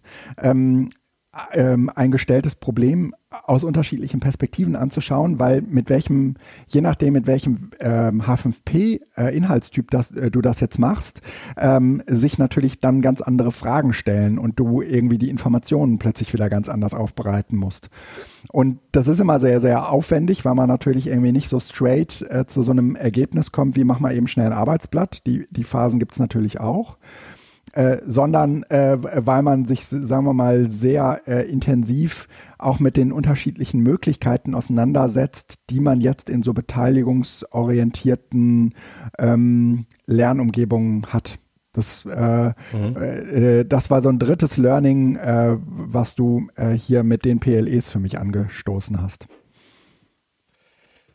Ja, ich hänge tatsächlich an Lumi, weil ich da demnächst mich auch mal mit beschäftigen muss. Das heißt, ich für mich ist ein äh, äh, Learning-Faktor. Kann sein, dass ich nicht, mich äh, nächste Woche mal bei dir melde. Ja, mach das gerne. Mach das gerne. Äh, weil ich. Äh, ja. Also das tatsächlich, äh, ich bin nie der Typ gewesen, der äh, Lernsettings macht. Ich äh, lerne gerne. Ähm, oh.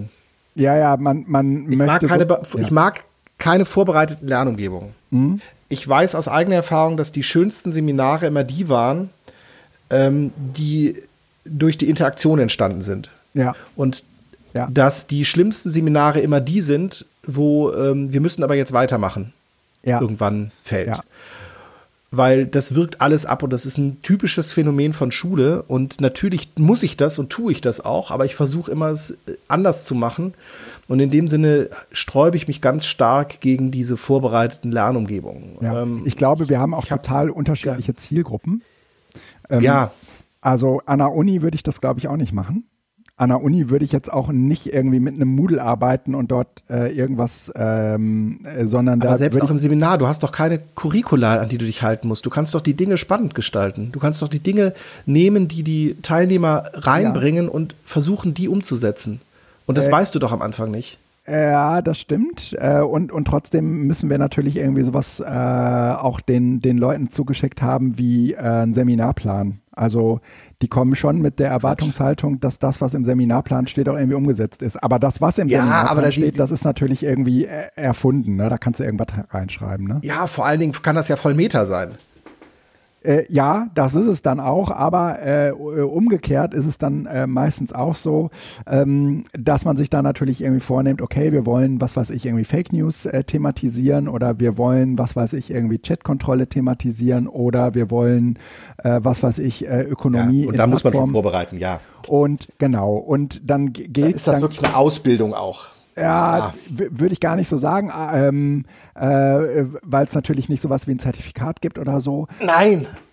Ähm, aber Ausbildung im Sinne von, ähm, das ist verbunden Auf mit ein einer Ziel. speziellen Erwartungshaltung einfach. Ne? Ja, und die geht, die ist nicht nur auf die Reflexion des Lernprozesses oder auf nee, nee, nee. Äh, einen äh, allgemeinen Kompetenzzuwachs, ja. sondern es sind eventuell Leute da, die wirklich jetzt so, wie, wie mache ich das jetzt mit dem Chat-Roboter äh, ja, ja, genau. für Twitter und jetzt, genau, dann ist es was anderes. Ja, ja, das, ähm, ja. Gut. Ja, das, das, das sind, äh, das sind im Prinzip äh, meine äh, Learnings gewesen, ja, allein schon aus der Erstellung dieser PLE heraus. Ähm, das ist immer ganz, finde ich, äh, ganz, ganz nützlich für einen selbst. Muss man natürlich irgendwie Zeit für haben, aber äh, wenn nicht wir, wer hat sie dann? Ne? ja, naja, kein Kommentar. Ja. Die Wochen sind im Moment so voll. Ich, ich, ähm, ich, ich habe jetzt gerade mal äh, zur Westküste äh, nach Heide äh, geblickt äh, in das ähm, in den Sessionplan. Ne? Äh, wir haben 9.54 Uhr, aber es hat sich noch nichts getan. Es ist noch keine Session drin. Äh, außer äh, dass sich äh, mittlerweile äh, André Hermes und Kai Obermüller äh, eingefunden haben im ähm, äh, die scheinen die, die Sessionplan Verantwortlichen zu sein. Ja. ja. Bist du der anonyme Wolf? Ich, ich bin definitiv kein anonymer Wolf. Ich, ich bin Gibro. Ich bin auch mit meinem äh, Originalnamen äh, angemeldet. Nee, nee, Siehst du denn es, es, gibt auch noch den anonymen Waschbär und den anonymen Bombard. Wie, wie das, äh, es ist so schön. Ähm, genau, und äh, anonyme Nian Cat. Aber ich bin, siehst du mich denn in der Liste? Nee, witzigerweise sehe ich dich auch nicht. Es kann aber auch gut sein, weil wir keine Schreibrechte haben, äh, dass man uns deswegen hier nicht sehen kann. Weiß ich aber nicht. Ähm, ja, egal, egal. E egal, oder? Ähm, ich, ich, ich wollte auch nur kurz rüberblicken. Ja. Ähm, also, ich habe das hier auch im Hintergrund laufen und lade es immer wieder neu, ja. um zu gucken. Aber die sind ja auch gerade in der Vorstellungsrunde. Vorstellungsrunde. Äh, äh, ein Satz noch ähm, zu äh, Spielen. Ich äh, hatte ähm, ein interessantes äh, Podcast-Gespräch mit Daniel Bernsen. Mhm. Äh, Daniel, ich habe schon wieder vergessen. Knalltüte, die meint, es wäre in Amerika besser als hier in Südamerika. Ja, genau. Ne? Es ist in Südamerika ja. besser als hier. Genau. Lass es einfach Südamerika nennen. Genau. Ähm, wir hatten letzte Woche Freitag um 15 Uhr ein Gespräch, weil das von beiden Zeitzonen irgendwie am besten lief. Da war bei ihm irgendwie gerade morgens früh. Und äh, de, äh, die beiden, also Daniel äh, und Daniel haben zusammen einen Podcast ähm, ich hatte ihn auch rausgesucht. Der heißt Das spielende Klassenzimmer. Und äh, dieser Podcast, äh, ähm, zu diesem Podcast haben sie jetzt eine zweite Staffel aufgezeichnet. Und äh, da hat Daniel äh, mich gefragt, ob ich äh, Bock hätte, mit ihm über Unplugged Medienpädagogik äh, zu sprechen. Mm, das habe ich gerne getan. Und äh, es ist am Ende irgendwie, äh, würde ich sagen, auch so eine so eine, so eine Episode geworden, wo ich, wo mir schon nochmal klar wurde, dass äh, meine pädagogische Praxis, also äh, von äh, äh, Anfang Jugendbildung bis heute, immer sehr, sehr stark davon geprägt war, ähm, mit Spielen in, im Bildungsprozess zu arbeiten. Hm. Das, äh, nur ganz kurz, die, die, Episode ist noch nicht veröffentlicht. Die ist ne? noch nicht veröffentlicht. Nee, nee, nee. Genau, nee. Die, die, die, nehmen jetzt auch gerade erstmal alles auf und ähm, okay. er, er sagte, das kann auch noch ein paar Wochen dauern. Alles klar, gut. Äh, dann, dann werden wir das aber hier an entsprechender Stelle nochmal Kunden und zu wissen tun. Und ähm, da, da diese und dann äh, sagte er, nee, und dann sprach ich irgendwie äh, gestern oder vorgestern mit Ralf, äh, Ralf Appelt, ähm, mhm. Und äh, er sagte, äh, ähm, schade, dass du nicht kommst. Nach wie vor sei für ihn ähm, die Session auf der Edonautica zu ähm, zu spielen im Seminarraum äh, einer der wichtigsten äh, Etherpad-Dokumentationen äh, im letzten Jahr gewesen. Und mhm. äh, er sagt, es ist nur schade, dass man das alles nicht auf deinem Blog findet. Und dann habe ich irgendwie gesagt, das ist, das ist wirklich schade. Und jetzt habe ich angefangen, jetzt habe ich angefangen, äh, all diese ganzen äh, Spiele, die ich bisher äh, entwickelt habe oder noch entwickle, äh, in, in meinen Blog äh, zu äh, packen und äh, dort äh, findet sich das ähm, oben in der Navigation unter Spielesammlung. Da bin ich auch noch nicht fertig. Das äh, entwickelt sich jetzt gerade so. Ähm, weil ich jetzt natürlich auch diese ganzen Spiele irgendwie äh, so aufbereite, dass sie auch als eine, als eine echte Spielesammlung verstanden werden kann.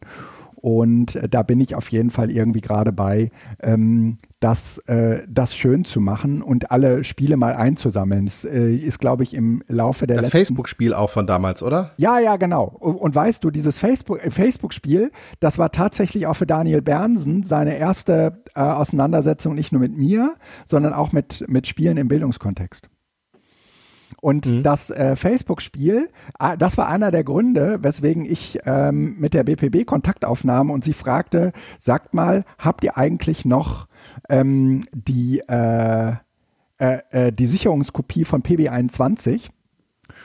Und äh, dann haben die mir, ähm, dann haben die mir einen äh, Klon geschickt von, wir haben das ja damals alles unter CC äh, li lizenzieren lassen oder mhm. lizenziert und jetzt habe ich unter pb22.uber.space eine, äh, eine PB, einen PB21-Klon laufen. und äh, den äh, darf man, den darf man sehr, sehr gerne den darf man sehr, sehr gerne nutzen. Ich packe den, den Link auch nochmal in die PB, äh, genau, den Link auch nochmal in die Show Notes. Ähm, und dort findet man jetzt auch das Facebook-Spiel wieder. und den Bogen. Ist das geil.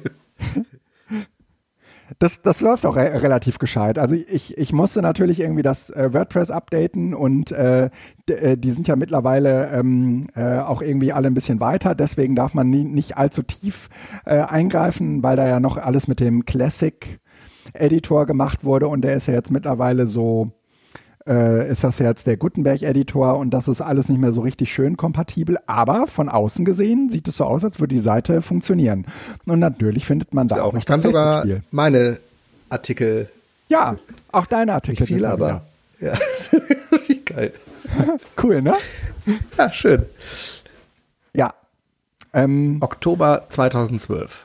Krass, zehn ja, das Internet vergisst ja nichts, sagt man immer. Und äh, tatsächlich äh, sei an dieser ja, Stelle. Ja, bei Archiv, archive.org müsste es aber auch sein, ne? Ja, aber nicht so. Aber nicht so vollständig. Ja, nee, nicht, nicht so. Voll, ja, genau. Kein Dump. Ja, cool. Äh, das ist, äh, das, das, das wollte ich euch auf jeden Fall äh, nicht, nicht vorenthalten äh, zum, zum Thema äh, Spiele. Ne? Also äh, wie gesagt, äh, ich habe da auch eine ne reichhaltige Sammlung an äh, Spielen äh, die ich mir, also auch die Bundeszentrale hat ähm, äh, Spiele ähm, entwickeln lassen. Äh, da war ich teilweise daran beteiligt, aber teilweise eben auch äh, nicht. Und äh, die äh, sind äh, jetzt alle noch entsprechend in äh, dieser in dieser Spielesammlung, in diese Spielesammlung zu integrieren. Also das ist das ist ein ganz frisches Projekt, aber das wird ähm, das nimmt jetzt Fahrt auf. Und das, das Facebook-Spiel, das kann man jetzt halt auch wieder da rauskopieren. Ja, also das, da, daran merkt mhm. man auch, wie wichtig das eigentlich ist, dass man so eine, so eine eigene ähm, äh, äh, Arbeitsumgebung hat, äh, in, in die man dann sozusagen sein eigenes Zeug auch irgendwann äh, implementieren kann. Ja. Äh, und letztendlich war auch sowas wie äh, das Edu-Caching äh, oder so, das wa waren ja letztendlich alles spielebasierte Umgebungen. Ja, diese App Tod an der Mauer oder so, das sind alles eher ja so spieleorientierte äh, Ansätze gewesen. Deswegen habe ich. Das war schon viel, ja, ja. Genau, deswegen habe ich das jetzt auch gar nicht so, äh, so, so fokussiert auf Unplugged-Medienpädagogik, sondern ähm, habe das eher jetzt äh, Spielesammlung genannt, weil das äh, sind halt mhm. äh, eben auch viele, viele andere äh, Spiele, die dann gar nicht so, äh, so unplugged sind. Ja, ähm, das äh, zu spielen. Willst du mit dem nächsten ja. Thema weitermachen? Das ist deins. Ach so, du, äh, äh, ach so, gut, machen wir das, das so. Ist, also ähm, ich, ich also. ergänze das dann hinterher nur mit einem kleinen Abstecher, aber das ist ja, du willst ja hier das Fass aufmachen. Ich mach das Fass auf. Ähm, ich ich ähm, mach's mal äh, mit äh, einem Zitat von El Hotzo, der vor 15 Stunden schrieb, Mastodon hat mich gelehrt, dass eine Social-Media-Plattform nur funktioniert, wenn sie von allen, die sie benutzen, gehasst wird. Ähm, und äh, wenn äh, und äh, tatsächlich ähm, würden wir am Ende sagen, äh, Tim hat mal wieder recht behalten. Äh, Tim Pritlaff, der äh, sich ja nie auf diesen Mastodon-Zweig äh, so richtig aufsetzen wollte. Und ähm, auf der anderen Seite muss man halt irgendwie sagen, okay, ähm, ich sprach letztens auch mit Daniel Bernsen, also mit dem ich jetzt diesen, äh, mit dem ich diesen Spiele-Podcast, diese Spiele-Podcast-Episode gemacht habe, auch darüber, ähm, weil ich denen empfohlen hatte, sich äh, so eine kleine, so eine kleine ähm, äh, Signal-Community zuzulegen weil ich sagte, wir machen da eigentlich sehr gute Erfahrungen mit und er sagte, naja, er sei eigentlich der Meinung, dass die Edu-Community tot sei. Und äh, dann habe ich irgendwie so gedacht, ja. Wer war das? Mhm, das sagte Daniel. Wer hat das? Daniel, Daniel Bernsen sagte, eigentlich ist die Edu-Community äh, tot. Und äh, so ein okay. bisschen war der Sargnadel der, e der, äh, der Edu-Community äh, ähm, eigentlich ähm, dieser, ähm, äh, dieser Fail von, von ähm, äh, Elon Musk äh, bei Twitter und der Abwanderung. Und jetzt hast du halt eine total zerfaserte Landschaft. Und man weiß eigentlich nicht, wo ist eigentlich gerade wer. Und es gibt Leute, die sind so wie du äh, oder auch ich ähm, äh, eigentlich ausschließlich bei bei ähm, ähm, Mastodon, aber es gibt eben auch die anderen, die sind wieder nach Twitter zurückgegangen. Und es gibt halt ganz wenige, die äh, jetzt beides machen ähm, zumindest ist es relativ schwer, das irgendwie beides im Blick, Blick, zu behalten und es hilft eigentlich auch nicht so richtig der Community weiter. Ähm, aber Mastodon muss man schon sagen, ähm, so äh, die Zeiten, wo man ähm, äh, wo man mit dem Lesen nicht mehr nachkam, die sind vorbei. Und vielleicht ist das auch ganz gut so. Ähm, aber ähm, ich persönlich äh, habe den Eindruck, ähm, dass ähm, ja, äh, es der Edu-Community jetzt irgendwie an dem äh, Ort fehlt, an dem wie selbstverständlich alle sind. Und dass der sich sozusagen zerfasert und dass es diese und jede äh, ähm, Räumlichkeiten dafür gibt. Wie siehst okay. du das? Ja. Ja, ich kann es nachvollziehen. Also ähm,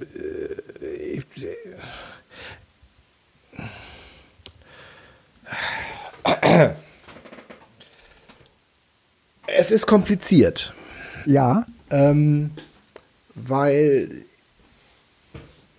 ich glaube, dass viele und das ähm, aus, aus, aus, aus Bequemlichkeit ist es gar nicht, aus ähm, Tradition. Weiter ähm, bei Twitter sind, weil es halt diesen Netzwerkeffekt gibt. Mhm. Ähm, und ich sehe auf der anderen Seite auch neue Akteure, die bei Twitter plötzlich aktiv sind, die dort nie waren. Und es sind ein, ein ganz, ganz, ganz, ganz, ganz alter früher Weggefährte, der sich zwischenzeitlich komplett aus dem digitalen Leben. Nee, nee, nee. Noch ah, älter für mich. Ähm, Thorsten okay. von Pluto Kettner. Ähm, ähm, der ist da inzwischen aktiv. Ah, ja. Und der war jahrelang überhaupt nirgendwo zu greifen. Und das fand ich immer schade. Und deshalb ist das für mich so, dass ich denke so, ach, schade, warum der gerade jetzt? Und deshalb gucke ich zwischendurch mal rein, weil ich wissen möchte, was, was er gerade tut, weil ich mhm. ihn mag. Ähm, und ähm, ich sehe aber, also für mich gibt es keinen Weg dahin. Mhm. Weil das ist so wie ähm, so eine Art Erkenntnis, hinter die ich nicht ganz so, also ich kann dahinter nicht zurück, also ich kann nicht nach Twitter wieder gehen. Mhm. Mhm. Weißt du? Also ich, ich, ich, ich kann da reingucken und ich werde meinen Account nicht löschen, damit nicht jemand anders sich den nimmt, sondern das, das ist da und das, das ist tot. Ähm, und es werden immer wieder Updates eingespielt. Das ist ganz lustig. Ich lösche immer, also es gibt so ein Tool, mit dem man alle seine äh, Tweets löschen kann und ein paar Wochen später tauchen dann plötzlich wieder die alten Tweets auf. Jetzt lasse ich es als Dokumentation auch da, weil irgendwie ich äh, nach dieser Sache, ich glaube, mein letzter Tweet ist mhm. der, den ich gemacht habe.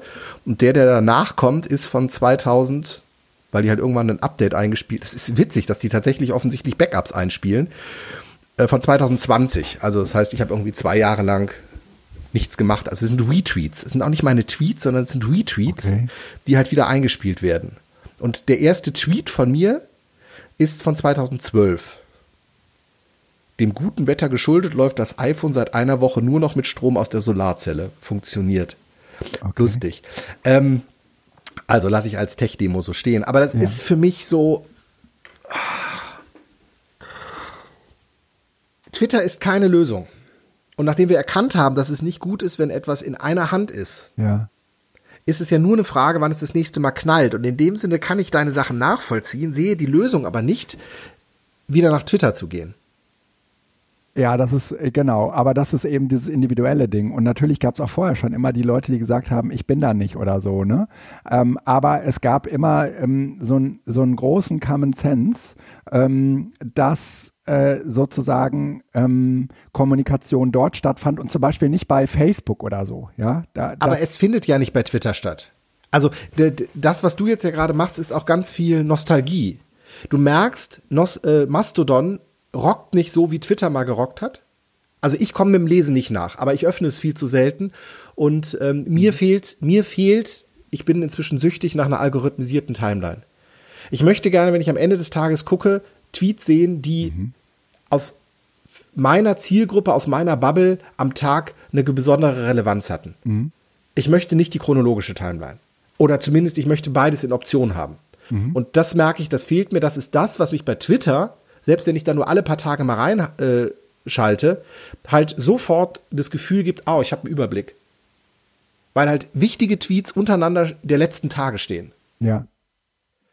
Und ähm, trotzdem, wenn ich dann in die chronologische Timeline gehe, merke ich, da ist kaum noch was los. Also Twitter ist ja auch nicht mehr das, was es war.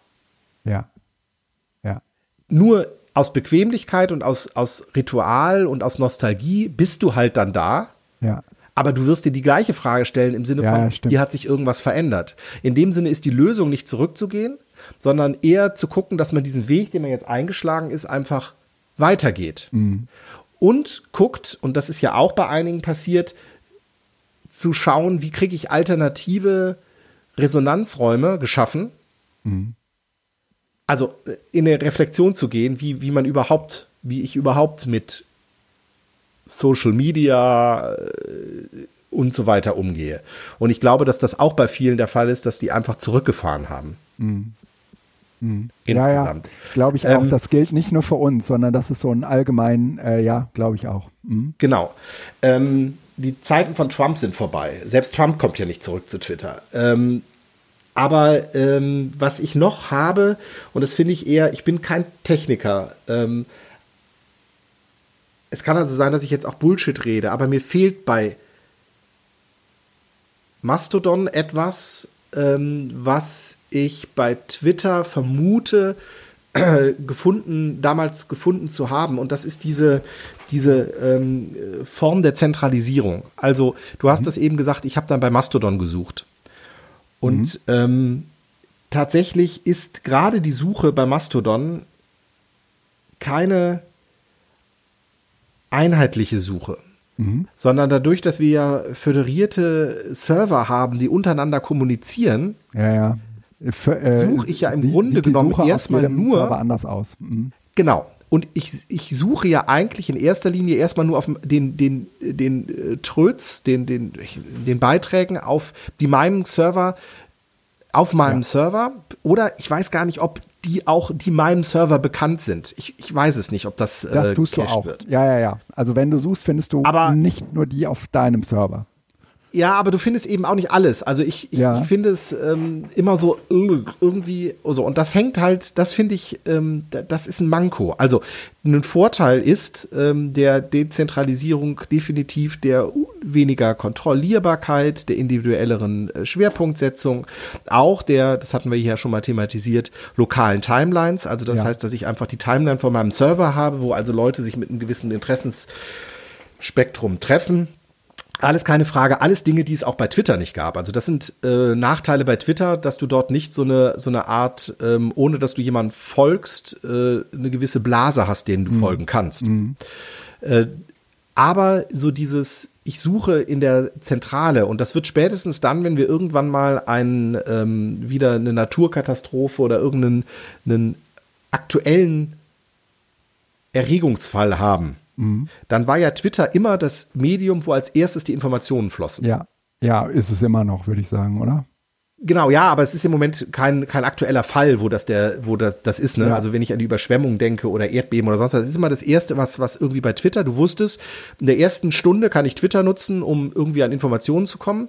Dann muss ich Twitter ausschalten, weil dann kommen die ganzen äh, äh, Search Engine, Optimierer und äh, Aufregungsfanatiker und pushen alles, was ja. irrelevant ist. Oder Notre Dame, genau, an dem Abend, wo Notre Dame gebrannt hat. Da war halt Twitter das Medium, wo du als erstes und am schnellsten alle Informationen bekamst. Ja. So. Ungefiltert musstest du alles reflektieren, aber das war ein Kanal und das wird es bei Mastodon so nicht geben, weil es eben keine zentrale einheitliche Timeline gibt. Sondern du ähm, siehst erstmal nur die Tweets, denen du folgst. Ja. Und musst dann gezielt nachsuchen, hoffen, dass du was Richtige findest, hoffen, dass der Hashtag dann richtig läuft, aber es gibt eben nicht sowas wie, ähm, und da sind wir dann wieder beim Algorithmus, wo das sozusagen Tweets, die eine allgemeine Aufmerksamkeit haben, auch bei dir, ob du, obwohl du denen nicht folgst, mit einfließen lässt. Das kann man wollen oder nicht wollen, aber ich merke, das hätte ich gerne manchmal, zumindest optional zum Zuschalten. Mm, mm. Und ähm, das ist ein Manko, mit dem ich lernen muss, umzugehen. Also, dass ich das irgendwie anders kompensiere oder dass ich da meine Ansprüche zurückfahre aber ich, ich, ich das, das äh, macht es mir schwer. Da ist halt Twitter, äh, nicht Twitter, da ist dann Mastodon tatsächlich sowas wie ein RSS-Feed, ja. den du nach drei Wochen Urlaub, also das jetzt nur im zeitlichen Vergleich von der Menge her, anguckst und eigentlich sagst, ach komm, scheiß drauf, alles gelesen markieren. Ja. Und das ist bei Mastodon viel der Fall, weil ich halt keine Zeit habe, wenn ich nach einem langen Tag abends mal reingucke, zu gucken, wo sind denn jetzt die relevanten. Ja, da, ja da, dafür habe ich halt relevant. meine Listen und dafür habe ich auch meine Hashtags. Ja, wenn du mit Listen arbeitest und Leute, die du glaubst, dass die was Relevantes gesagt haben, dahin tust, okay. Aber ich hätte das gerne äh, auf einer, ähm, ja. so wie damals bei Fever, diesem RSS-Reader. Ja. Der ja. hat ja auch so eine, so eine Hotliste gemacht. Der hat ja. sozusagen die, die Dinge, die äh, besonders, die oft referenziert worden sind, da konntest du dann ganz viele Newskanäle reintun und da hat er gemerkt, ah, also über dieses Thema wird oft gesprochen und hat den Beitrag, der ihm am besten erschien, dann äh, mit in deine äh, Readerliste getan. Das, sowas in der Art. Stimmt. Für Mastodon fände ich gut. Ja, stimmt. Und ähm, in dem Sinne, nein, also ich glaube tatsächlich nie, Mastodon wird nicht tot sein. Das wird, das, das, das, dieses ganze Activity Hub ähm, hat eine neue Dimension und wenn man merkt, dass Facebook sich selbst äh, da reinspielen möchte, weiß man, dass es eine Mozilla spielt damit eine, eine Relevanz hat, mhm. hinter die man nicht mehr zurückkommt. Die mhm. versuchen das natürlich jetzt zu kapern und so weiter, aber das wird bleiben.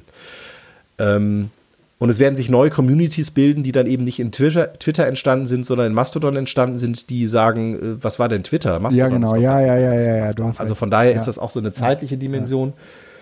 Ja, und es gibt ähm, natürlich auch so Communities, glaube, die eher so ähm, open sourcig ausgerichtet sind. Äh, ja, dass du dann sozusagen irgendwie, du hast das FediLZ, aber im FediLZ sind nicht die gleichen Leute wie im Twitter-Lehrerzimmer, äh, sondern äh, im äh, mhm. Fedi-Lehrerzimmer sind dann eher die Leute, äh, die halt mit diesem Open-Source-Zeug äh, was anfangen können, ja. Und ja, weil halt Twitter äh, wie Twitter ist wie Instagram. Das meldest du dich an und bist drin und hast alles.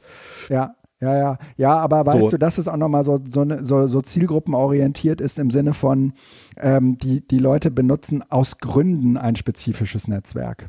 Und tatsächlich passiert in diesen Netzwerken am Ende ungefähr das Gleiche, aber mit vollkommen unterschiedlichen Themen, weil äh, die einen sozusagen irgendwie mh, mm, äh, äh, aus diesem open sourcigen äh, Datenhoheitsgedanken äh, ähm, äh, für das Fediverse nutzen und den anderen das kackegal ist und da ist dann halt, äh, äh, da ist dann halt irgendwie auch was ganz anderes los, ne? Ganz andere Themen und so, ne? Äh, ehrlich gesagt, wenn es dir um Reichweite geht, dann ist für das Fedi, äh, Fediverse ja ehrlich gesagt äh, ein zunehmend schlechter Kanal für dich, ne?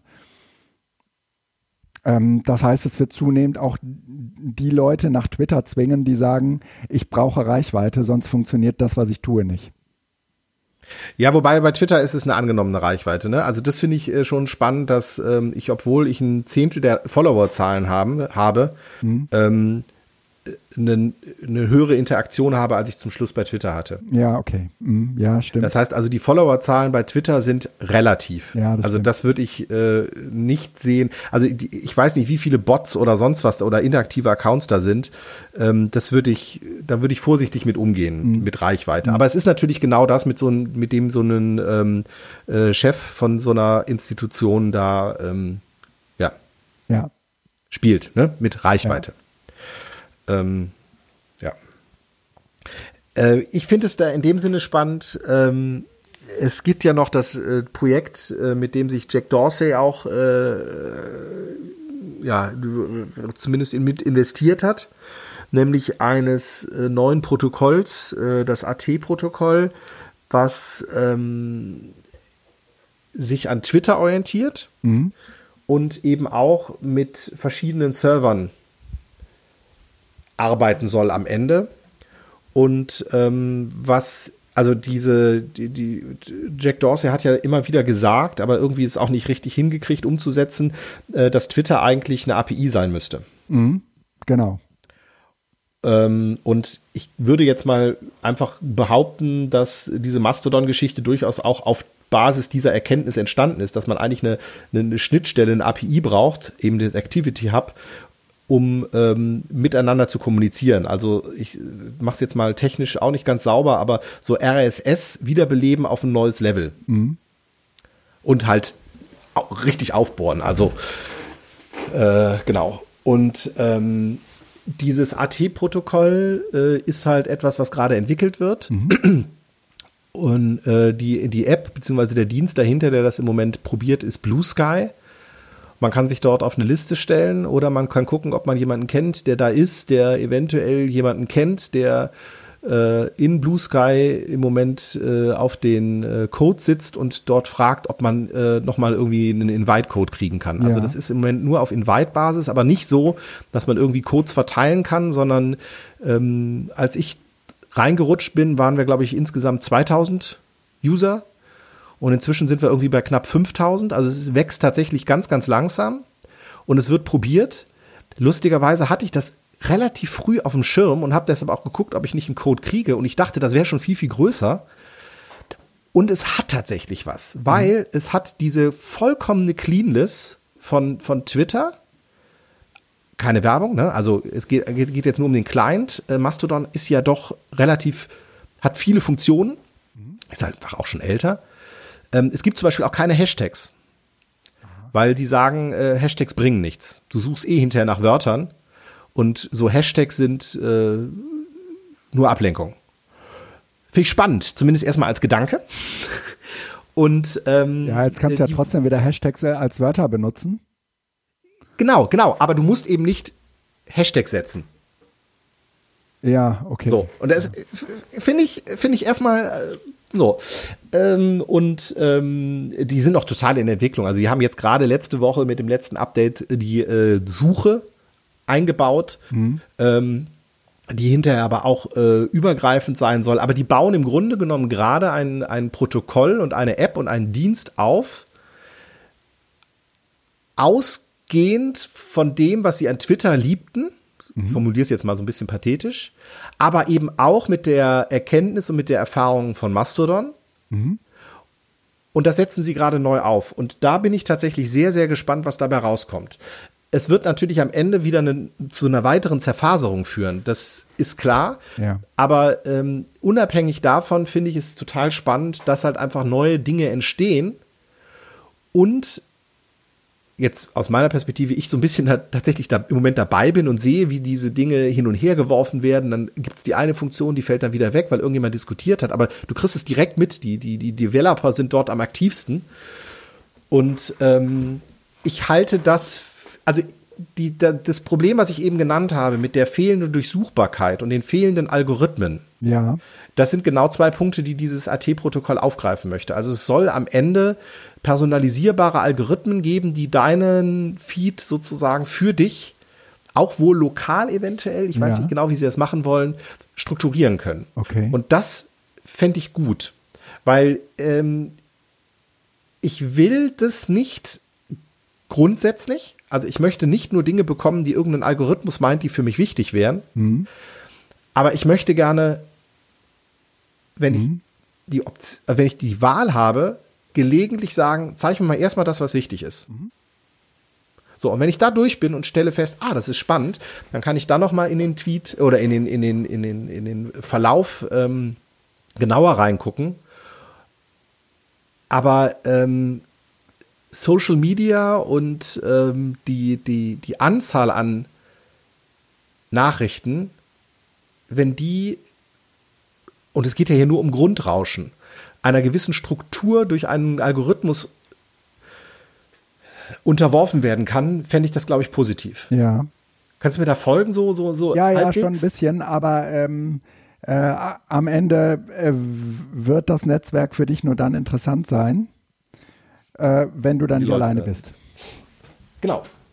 Ja, ja, klar, logisch. Aber mir ging es jetzt, das ist sozusagen das Grundproblem, was dahinter ist. Aber ich merke halt, dass, ähm, also deshalb ist es überhaupt nicht klar, ob sowas erfolgreich wird oder nicht, sondern ich finde diese technische Fragestellung, ja, ja, die ja, dahinter steht, halt spannend. Und ich merke halt, dass mich von, von Mastodon was abhält. Also ich weiß, dass wenn ich äh, etwas suchen will, ich eher bei Twitter die Suche bemühen kann, weil ich dort wahrscheinlich eher etwas finde als bei Mastodon. Ja. Also, ne, ich, ich suche jetzt bei Mastodon zum Beispiel nach äh, FediLZ mhm. bei mir und sehe FediLZ 38 Profile in zwei Tagen. Ähm, aber du suchst jetzt nicht nach dem Hashtag. Nach dem Hashtag. Ähm, ich guck mal eben, das kann sogar ungefähr passen. Wie gesagt, nee, das passt nicht. Nee, nee, nee. So, und da fängt es an, dass ich denke, warum gibt es keine einheitliche Suche? Warum ist das Ergebnis bei dir ein anderes als bei mir? Das schafft bei mir Unsicherheit und sowas, öh. Ähm, mhm. Es geht ja nicht um eine Google-Suche. Die ist bei dir auch anders als bei mir. Ja. Ja, aber da geht es auch um einen viel größeren Bereich. Hier geht es um einen klar definierten Bereich. Ähm, was ist denn der erste Artikel bei dir im FDLZ? Äh, von Frau S. Hashtag. Äh, bei Hashtag äh, FDLZ von vor elf Minuten. Ja. Bei mir ist der erste Artikel im FDLZ von Matthias Heil vor 58 Minuten. Dann kommt von Jan Fedder ah, vor einer Stunde. Ah, okay, ja, so, ja, den, den sehe ich ja auch, aber ich sehe sozusagen auch noch ein paar andere. Ja. So, das heißt, offensichtlich äh, läuft da äh, bei äh, Bildung.social äh, die Dinge schneller, viel LZ-mäßig als bei mir. Und das ist etwas, ja, ja, das, das ist halt, das, das, das denke ich so, ja, okay, alles klar. Das ist, ich, ich finde eh nicht die Dinge, die relevant sind. Weil ich merke, ich spüre ja, das kann nicht sein, dass vor einer Stunde das letzte Mal was im FDLZ gewesen ist. Wenn ich jetzt nach EduCamp äh, Westküste 23 suche, Hashtag, Sechs Profile in zwei Tagen. Ja, äh, mein letzter Beitrag ist von, 40, von vor 40 Minuten. Äh, das, ja, Anja. Ne, das war jetzt nicht viel, aber äh, in, insgesamt ist es, ja, würde ich sagen, über Bildung.social findet man mehr. Äh, ist dann am Ende irgendwie eine ne Frage der Instanz, aber eigentlich sollte es keine Frage der Instanz sein. Ne? So, wenn ich jetzt bei EduCamp Westküste 23 in Twitter suche, mhm ja, das ist halt ein, zentralisiertes Netzwerk. Ja, okay, da gibt es noch eins, zwei, drei, ja, aber auch gibt es auch nur drei. Frau ja. Pohl, Frau Eisenhardt und Frau Teine haben noch was gemacht. Also, und dann kommt der Tweet von äh, Anja. Ähm, ja. Okay.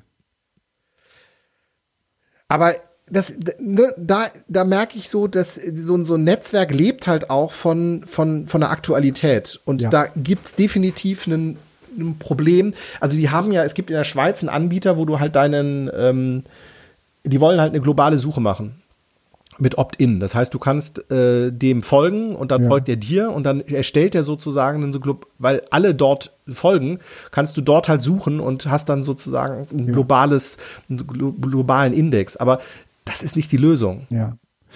Sollen wir in Anbetracht der Zeit mal zu den schönen Apps kommen? Ja. ähm, falls jemand Interesse hat, melden. Ich kann nicht sagen, ob's, äh, ob ich was äh, ja. organisieren kann, aber kann ja sein, dass das irgendjemand spannend findet. Ah, ja, ja, hau mal raus. Ja, genau. Schöne Apps. Äh, soll ich etwa anfangen? Ja, ähm, also genau, fang du mal an und dann äh, hau ich mich dazwischen. Ich, okay. Genau. Ähm, mein erster, äh, mein, meine erste Empfehlung ist äh, Chat PDF statt ChatGPT, in dem Fall ChatPDF. Ähm, da lädt man sein äh, PDF hoch und äh, das wird dann sozusagen analysiert von der KI und dann kann man anschließend äh, ja zentralen Fragen nachgehen.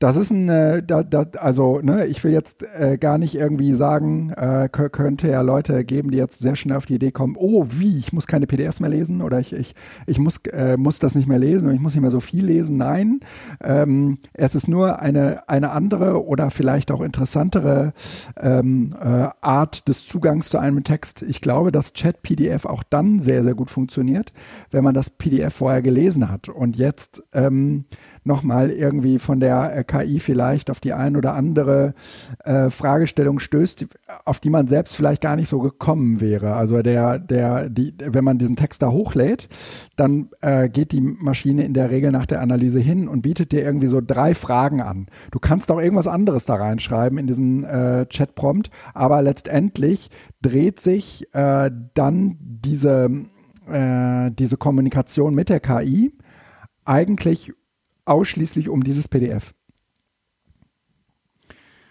Ähm, mhm. Ich persönlich. Also, äh, das ist für lange PDFs, ne? Ja, ja, ja, genau. Ja, das ist jetzt nicht für das einseitige PDF. Nee, nee, aber, aber dann, wenn du so, ein, äh, so, so äh, fünf Seiten aufwärts, ne, dann macht das, äh, macht das Sinn und macht das Bock. Okay. Das, weil ich habe nämlich gerade so ein, so, ein, so ein Buch mit Aufsätzen drin. Ja. Ähm, sowas würde sich ja dann anbieten. Super. Genau. Ähm, gib das mal, äh, gib das mal dem äh, der Maschine. Da ist es.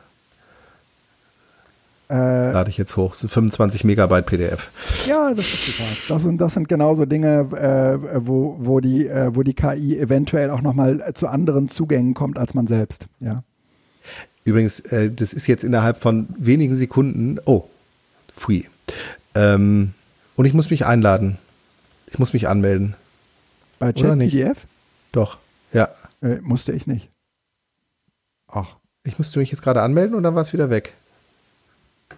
Okay, gucke ich mir später in Ruhe an. Ja, nee, ja. ich habe äh, äh, dir ganz kurz noch einen Abstecher. Das hat jetzt nichts mit schöne Apps zu tun. Ich bin hatte immer einen Kabelanschluss mhm. ähm, und der hatte nur 5 äh, Mbit Upload und jetzt habe ich äh, äh, das mal wieder angepasst und äh, DSL mit 100 Mbit Upload, äh, Download. Das hatte ich vorher auch bei Kabel und 40 beziehungsweise 35 real Upload. Mhm. Und das macht sich bei solchen Sachen echt bemerkbar. Also ich werde dir gleich den Podcast zuschicken und werde dabei keinen Kaffee trinken können, sondern das ist zack online, meine lokale Datei. Ist echt gut. Oh. Ähm, unterschätzt den Upload nicht, möchte ich sagen. Ja. Ähm, keine schöne App, sondern ein schöne, schöner Kniff, den ich immer äh, wusste, aber irgendwie äh, in den letzten Wochen kennengelernt habe. Also ich habe lange Zeit ja immer nachts mit meiner Uhr auch geschlafen, mhm. ähm, weil ich das spannend fand. Habe dann irgendwann gedacht, ah nee, komm, lass ich jetzt mal, hier Armgelenk darf auch mal frei sein. Ähm, und habe die Uhr neben's Bett gelegt und wenn man die Uhr mit der Krone nach oben neben's Bett legt und auf die Ladestation knackt, dann geht die in den Weckermodus. Ja. Und äh, oder Nachtmodus. Und der ist total super, weil äh, der reagiert auf Erschütterungen. Okay. Das heißt, die Uhrzeit wird in einem ganz dunklen Grün angezeigt, ja. wenn er merkt, es findet Bewegung statt. Das heißt, ich habe das neben auf meinem Nachttisch liegen und wenn ich mit der Hand einmal nur so dagegen tippe oder auf den Tisch tippe, dann zeigt dir das für zehn Sekunden an. Und das ist nachts total super, weil dieses, dieses Ding, wie viel Uhr ist es eigentlich? Kann ich mich nochmal umdrehen oder sowas? Ich, ich brauche zwischendurch mal nachts einen Blick auf die Uhr. Mhm. Und ähm, das lässt sich damit wunderbar machen, ohne dass man irgendwie eine Projektion an der Decke hat oder einen Wecker, der die ganze Zeit leuchtet und dir ja. ständig, auch wenn du es nicht wissen willst, um die Ohren haut, wie viel Uhr es ist. Ähm, einmal so ein Fingertipp auf, einfach nur auf den Nachttisch, dann geht die an und dann geht es wieder aus. Finde ich total super. Also Apple Watch als Nachtuhr, Wecker, ähm, total großartig. Also wie gesagt, auf die Seite legen ähm, und die Krone nach oben und den Ladestecker hinten dran. Dann macht ihr das. Okay. Gut zu wissen. Äh, gute Empfehlung. Äh, ich will nochmal äh, das WordPress-Plugin WP Code empfehlen. Schaut euch das mal äh, genauer an. Ich persönlich finde das äh, Canvas, äh, auch weil es äh, sehr zielgenau ähm, einem Shortcodes für alles Mögliche am Ende äh, zur Verfügung stellen kann. Man kann auch eigenen PHP-Code äh, implementieren. Ähm, da finden sich auch im Netz ähm, unsäglich viele Orte, wo man äh, diese PDF-Schnipsel äh, herkriegt, um sie dann in WP-Code äh, einzubinden, um die, um das eigene Blog irgendwie mit so Mini-Funktionalitäten auszustatten. Ich finde das sehr, sehr großartig. Dann ähm, äh, mach du erstmal weiter. Okay, ähm, eine App, die ich schon mal äh, gepostet habe, die aber im Moment auch wieder gut entwickelt wird. GeoFancy hat bei mir mehr oder weniger das Bedürfnis nach Swarm ähm, abgelöst. Mhm. Swarm ist ja dieser Dienst von Foursquare, wo man sich so einloggen kann. Und ähm, ich habe das eigentlich gar nicht so sehr nur wegen der Social-Dimension äh, genutzt, im Sinne von das andere wissen, wo ich bin. Ich habe ich glaube, da hatten wir auch schon ein paar Mal drüber gesprochen, das war für uns immer schon ein sehr privates Netzwerk. Also da haben wir nur, sind wir nur Leuten gefolgt, die wir wirklich kennen. Mhm. Das heißt, es war nie Reichweite. Und ähm, habe irgendwann gedacht, eigentlich will ich nicht äh, in einem Unternehmen das machen. Vor allen Dingen kriege ich das dann nicht wieder richtig raus.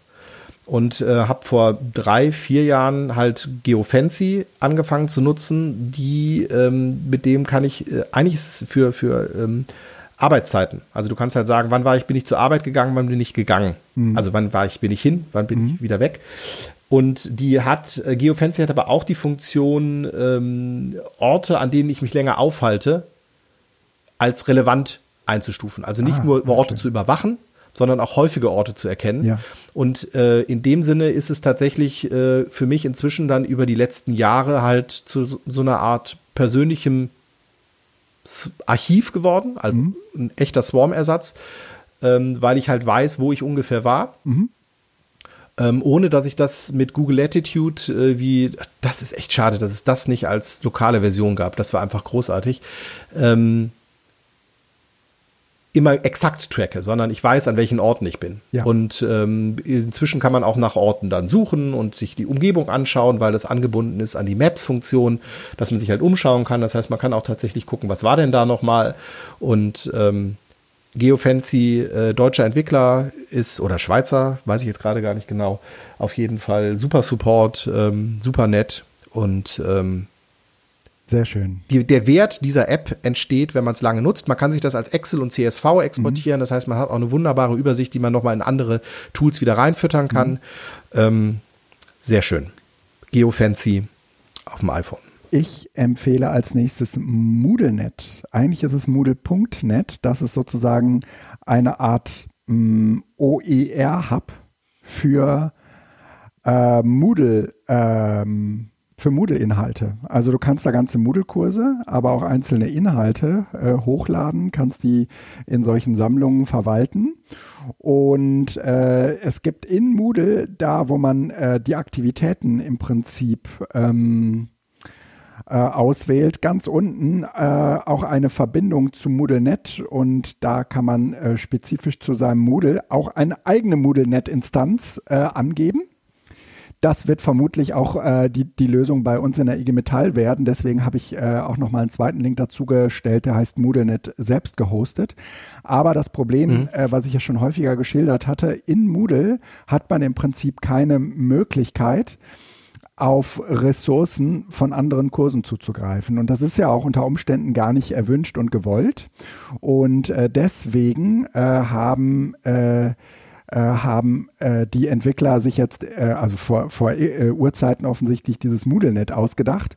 Und damit kann ich die dann äh, aber trotzdem in unterschiedliche andere Moodle-Kurse implementieren. Also da gehen auch so Datensets, dass ich sagen kann, hier habe ich eine Datenbank oder hier habe ich Inhalte aus einer Datenbank, die würde ich jetzt ganz gerne übernehmen und managen tut das am Ende alles äh, irgendwie MoodleNet. Das ist auch dann irgendwie ganz gut mit deinem eigenen Moodle verschweißt, weil ähm, die im Prinzip die gleiche Sprache sprechen, äh, in, als API auch miteinander direkt verbunden sind und ich persönlich äh, ähm, habe jetzt endlich sozusagen die Lösung äh, gefunden für mein Repositorium.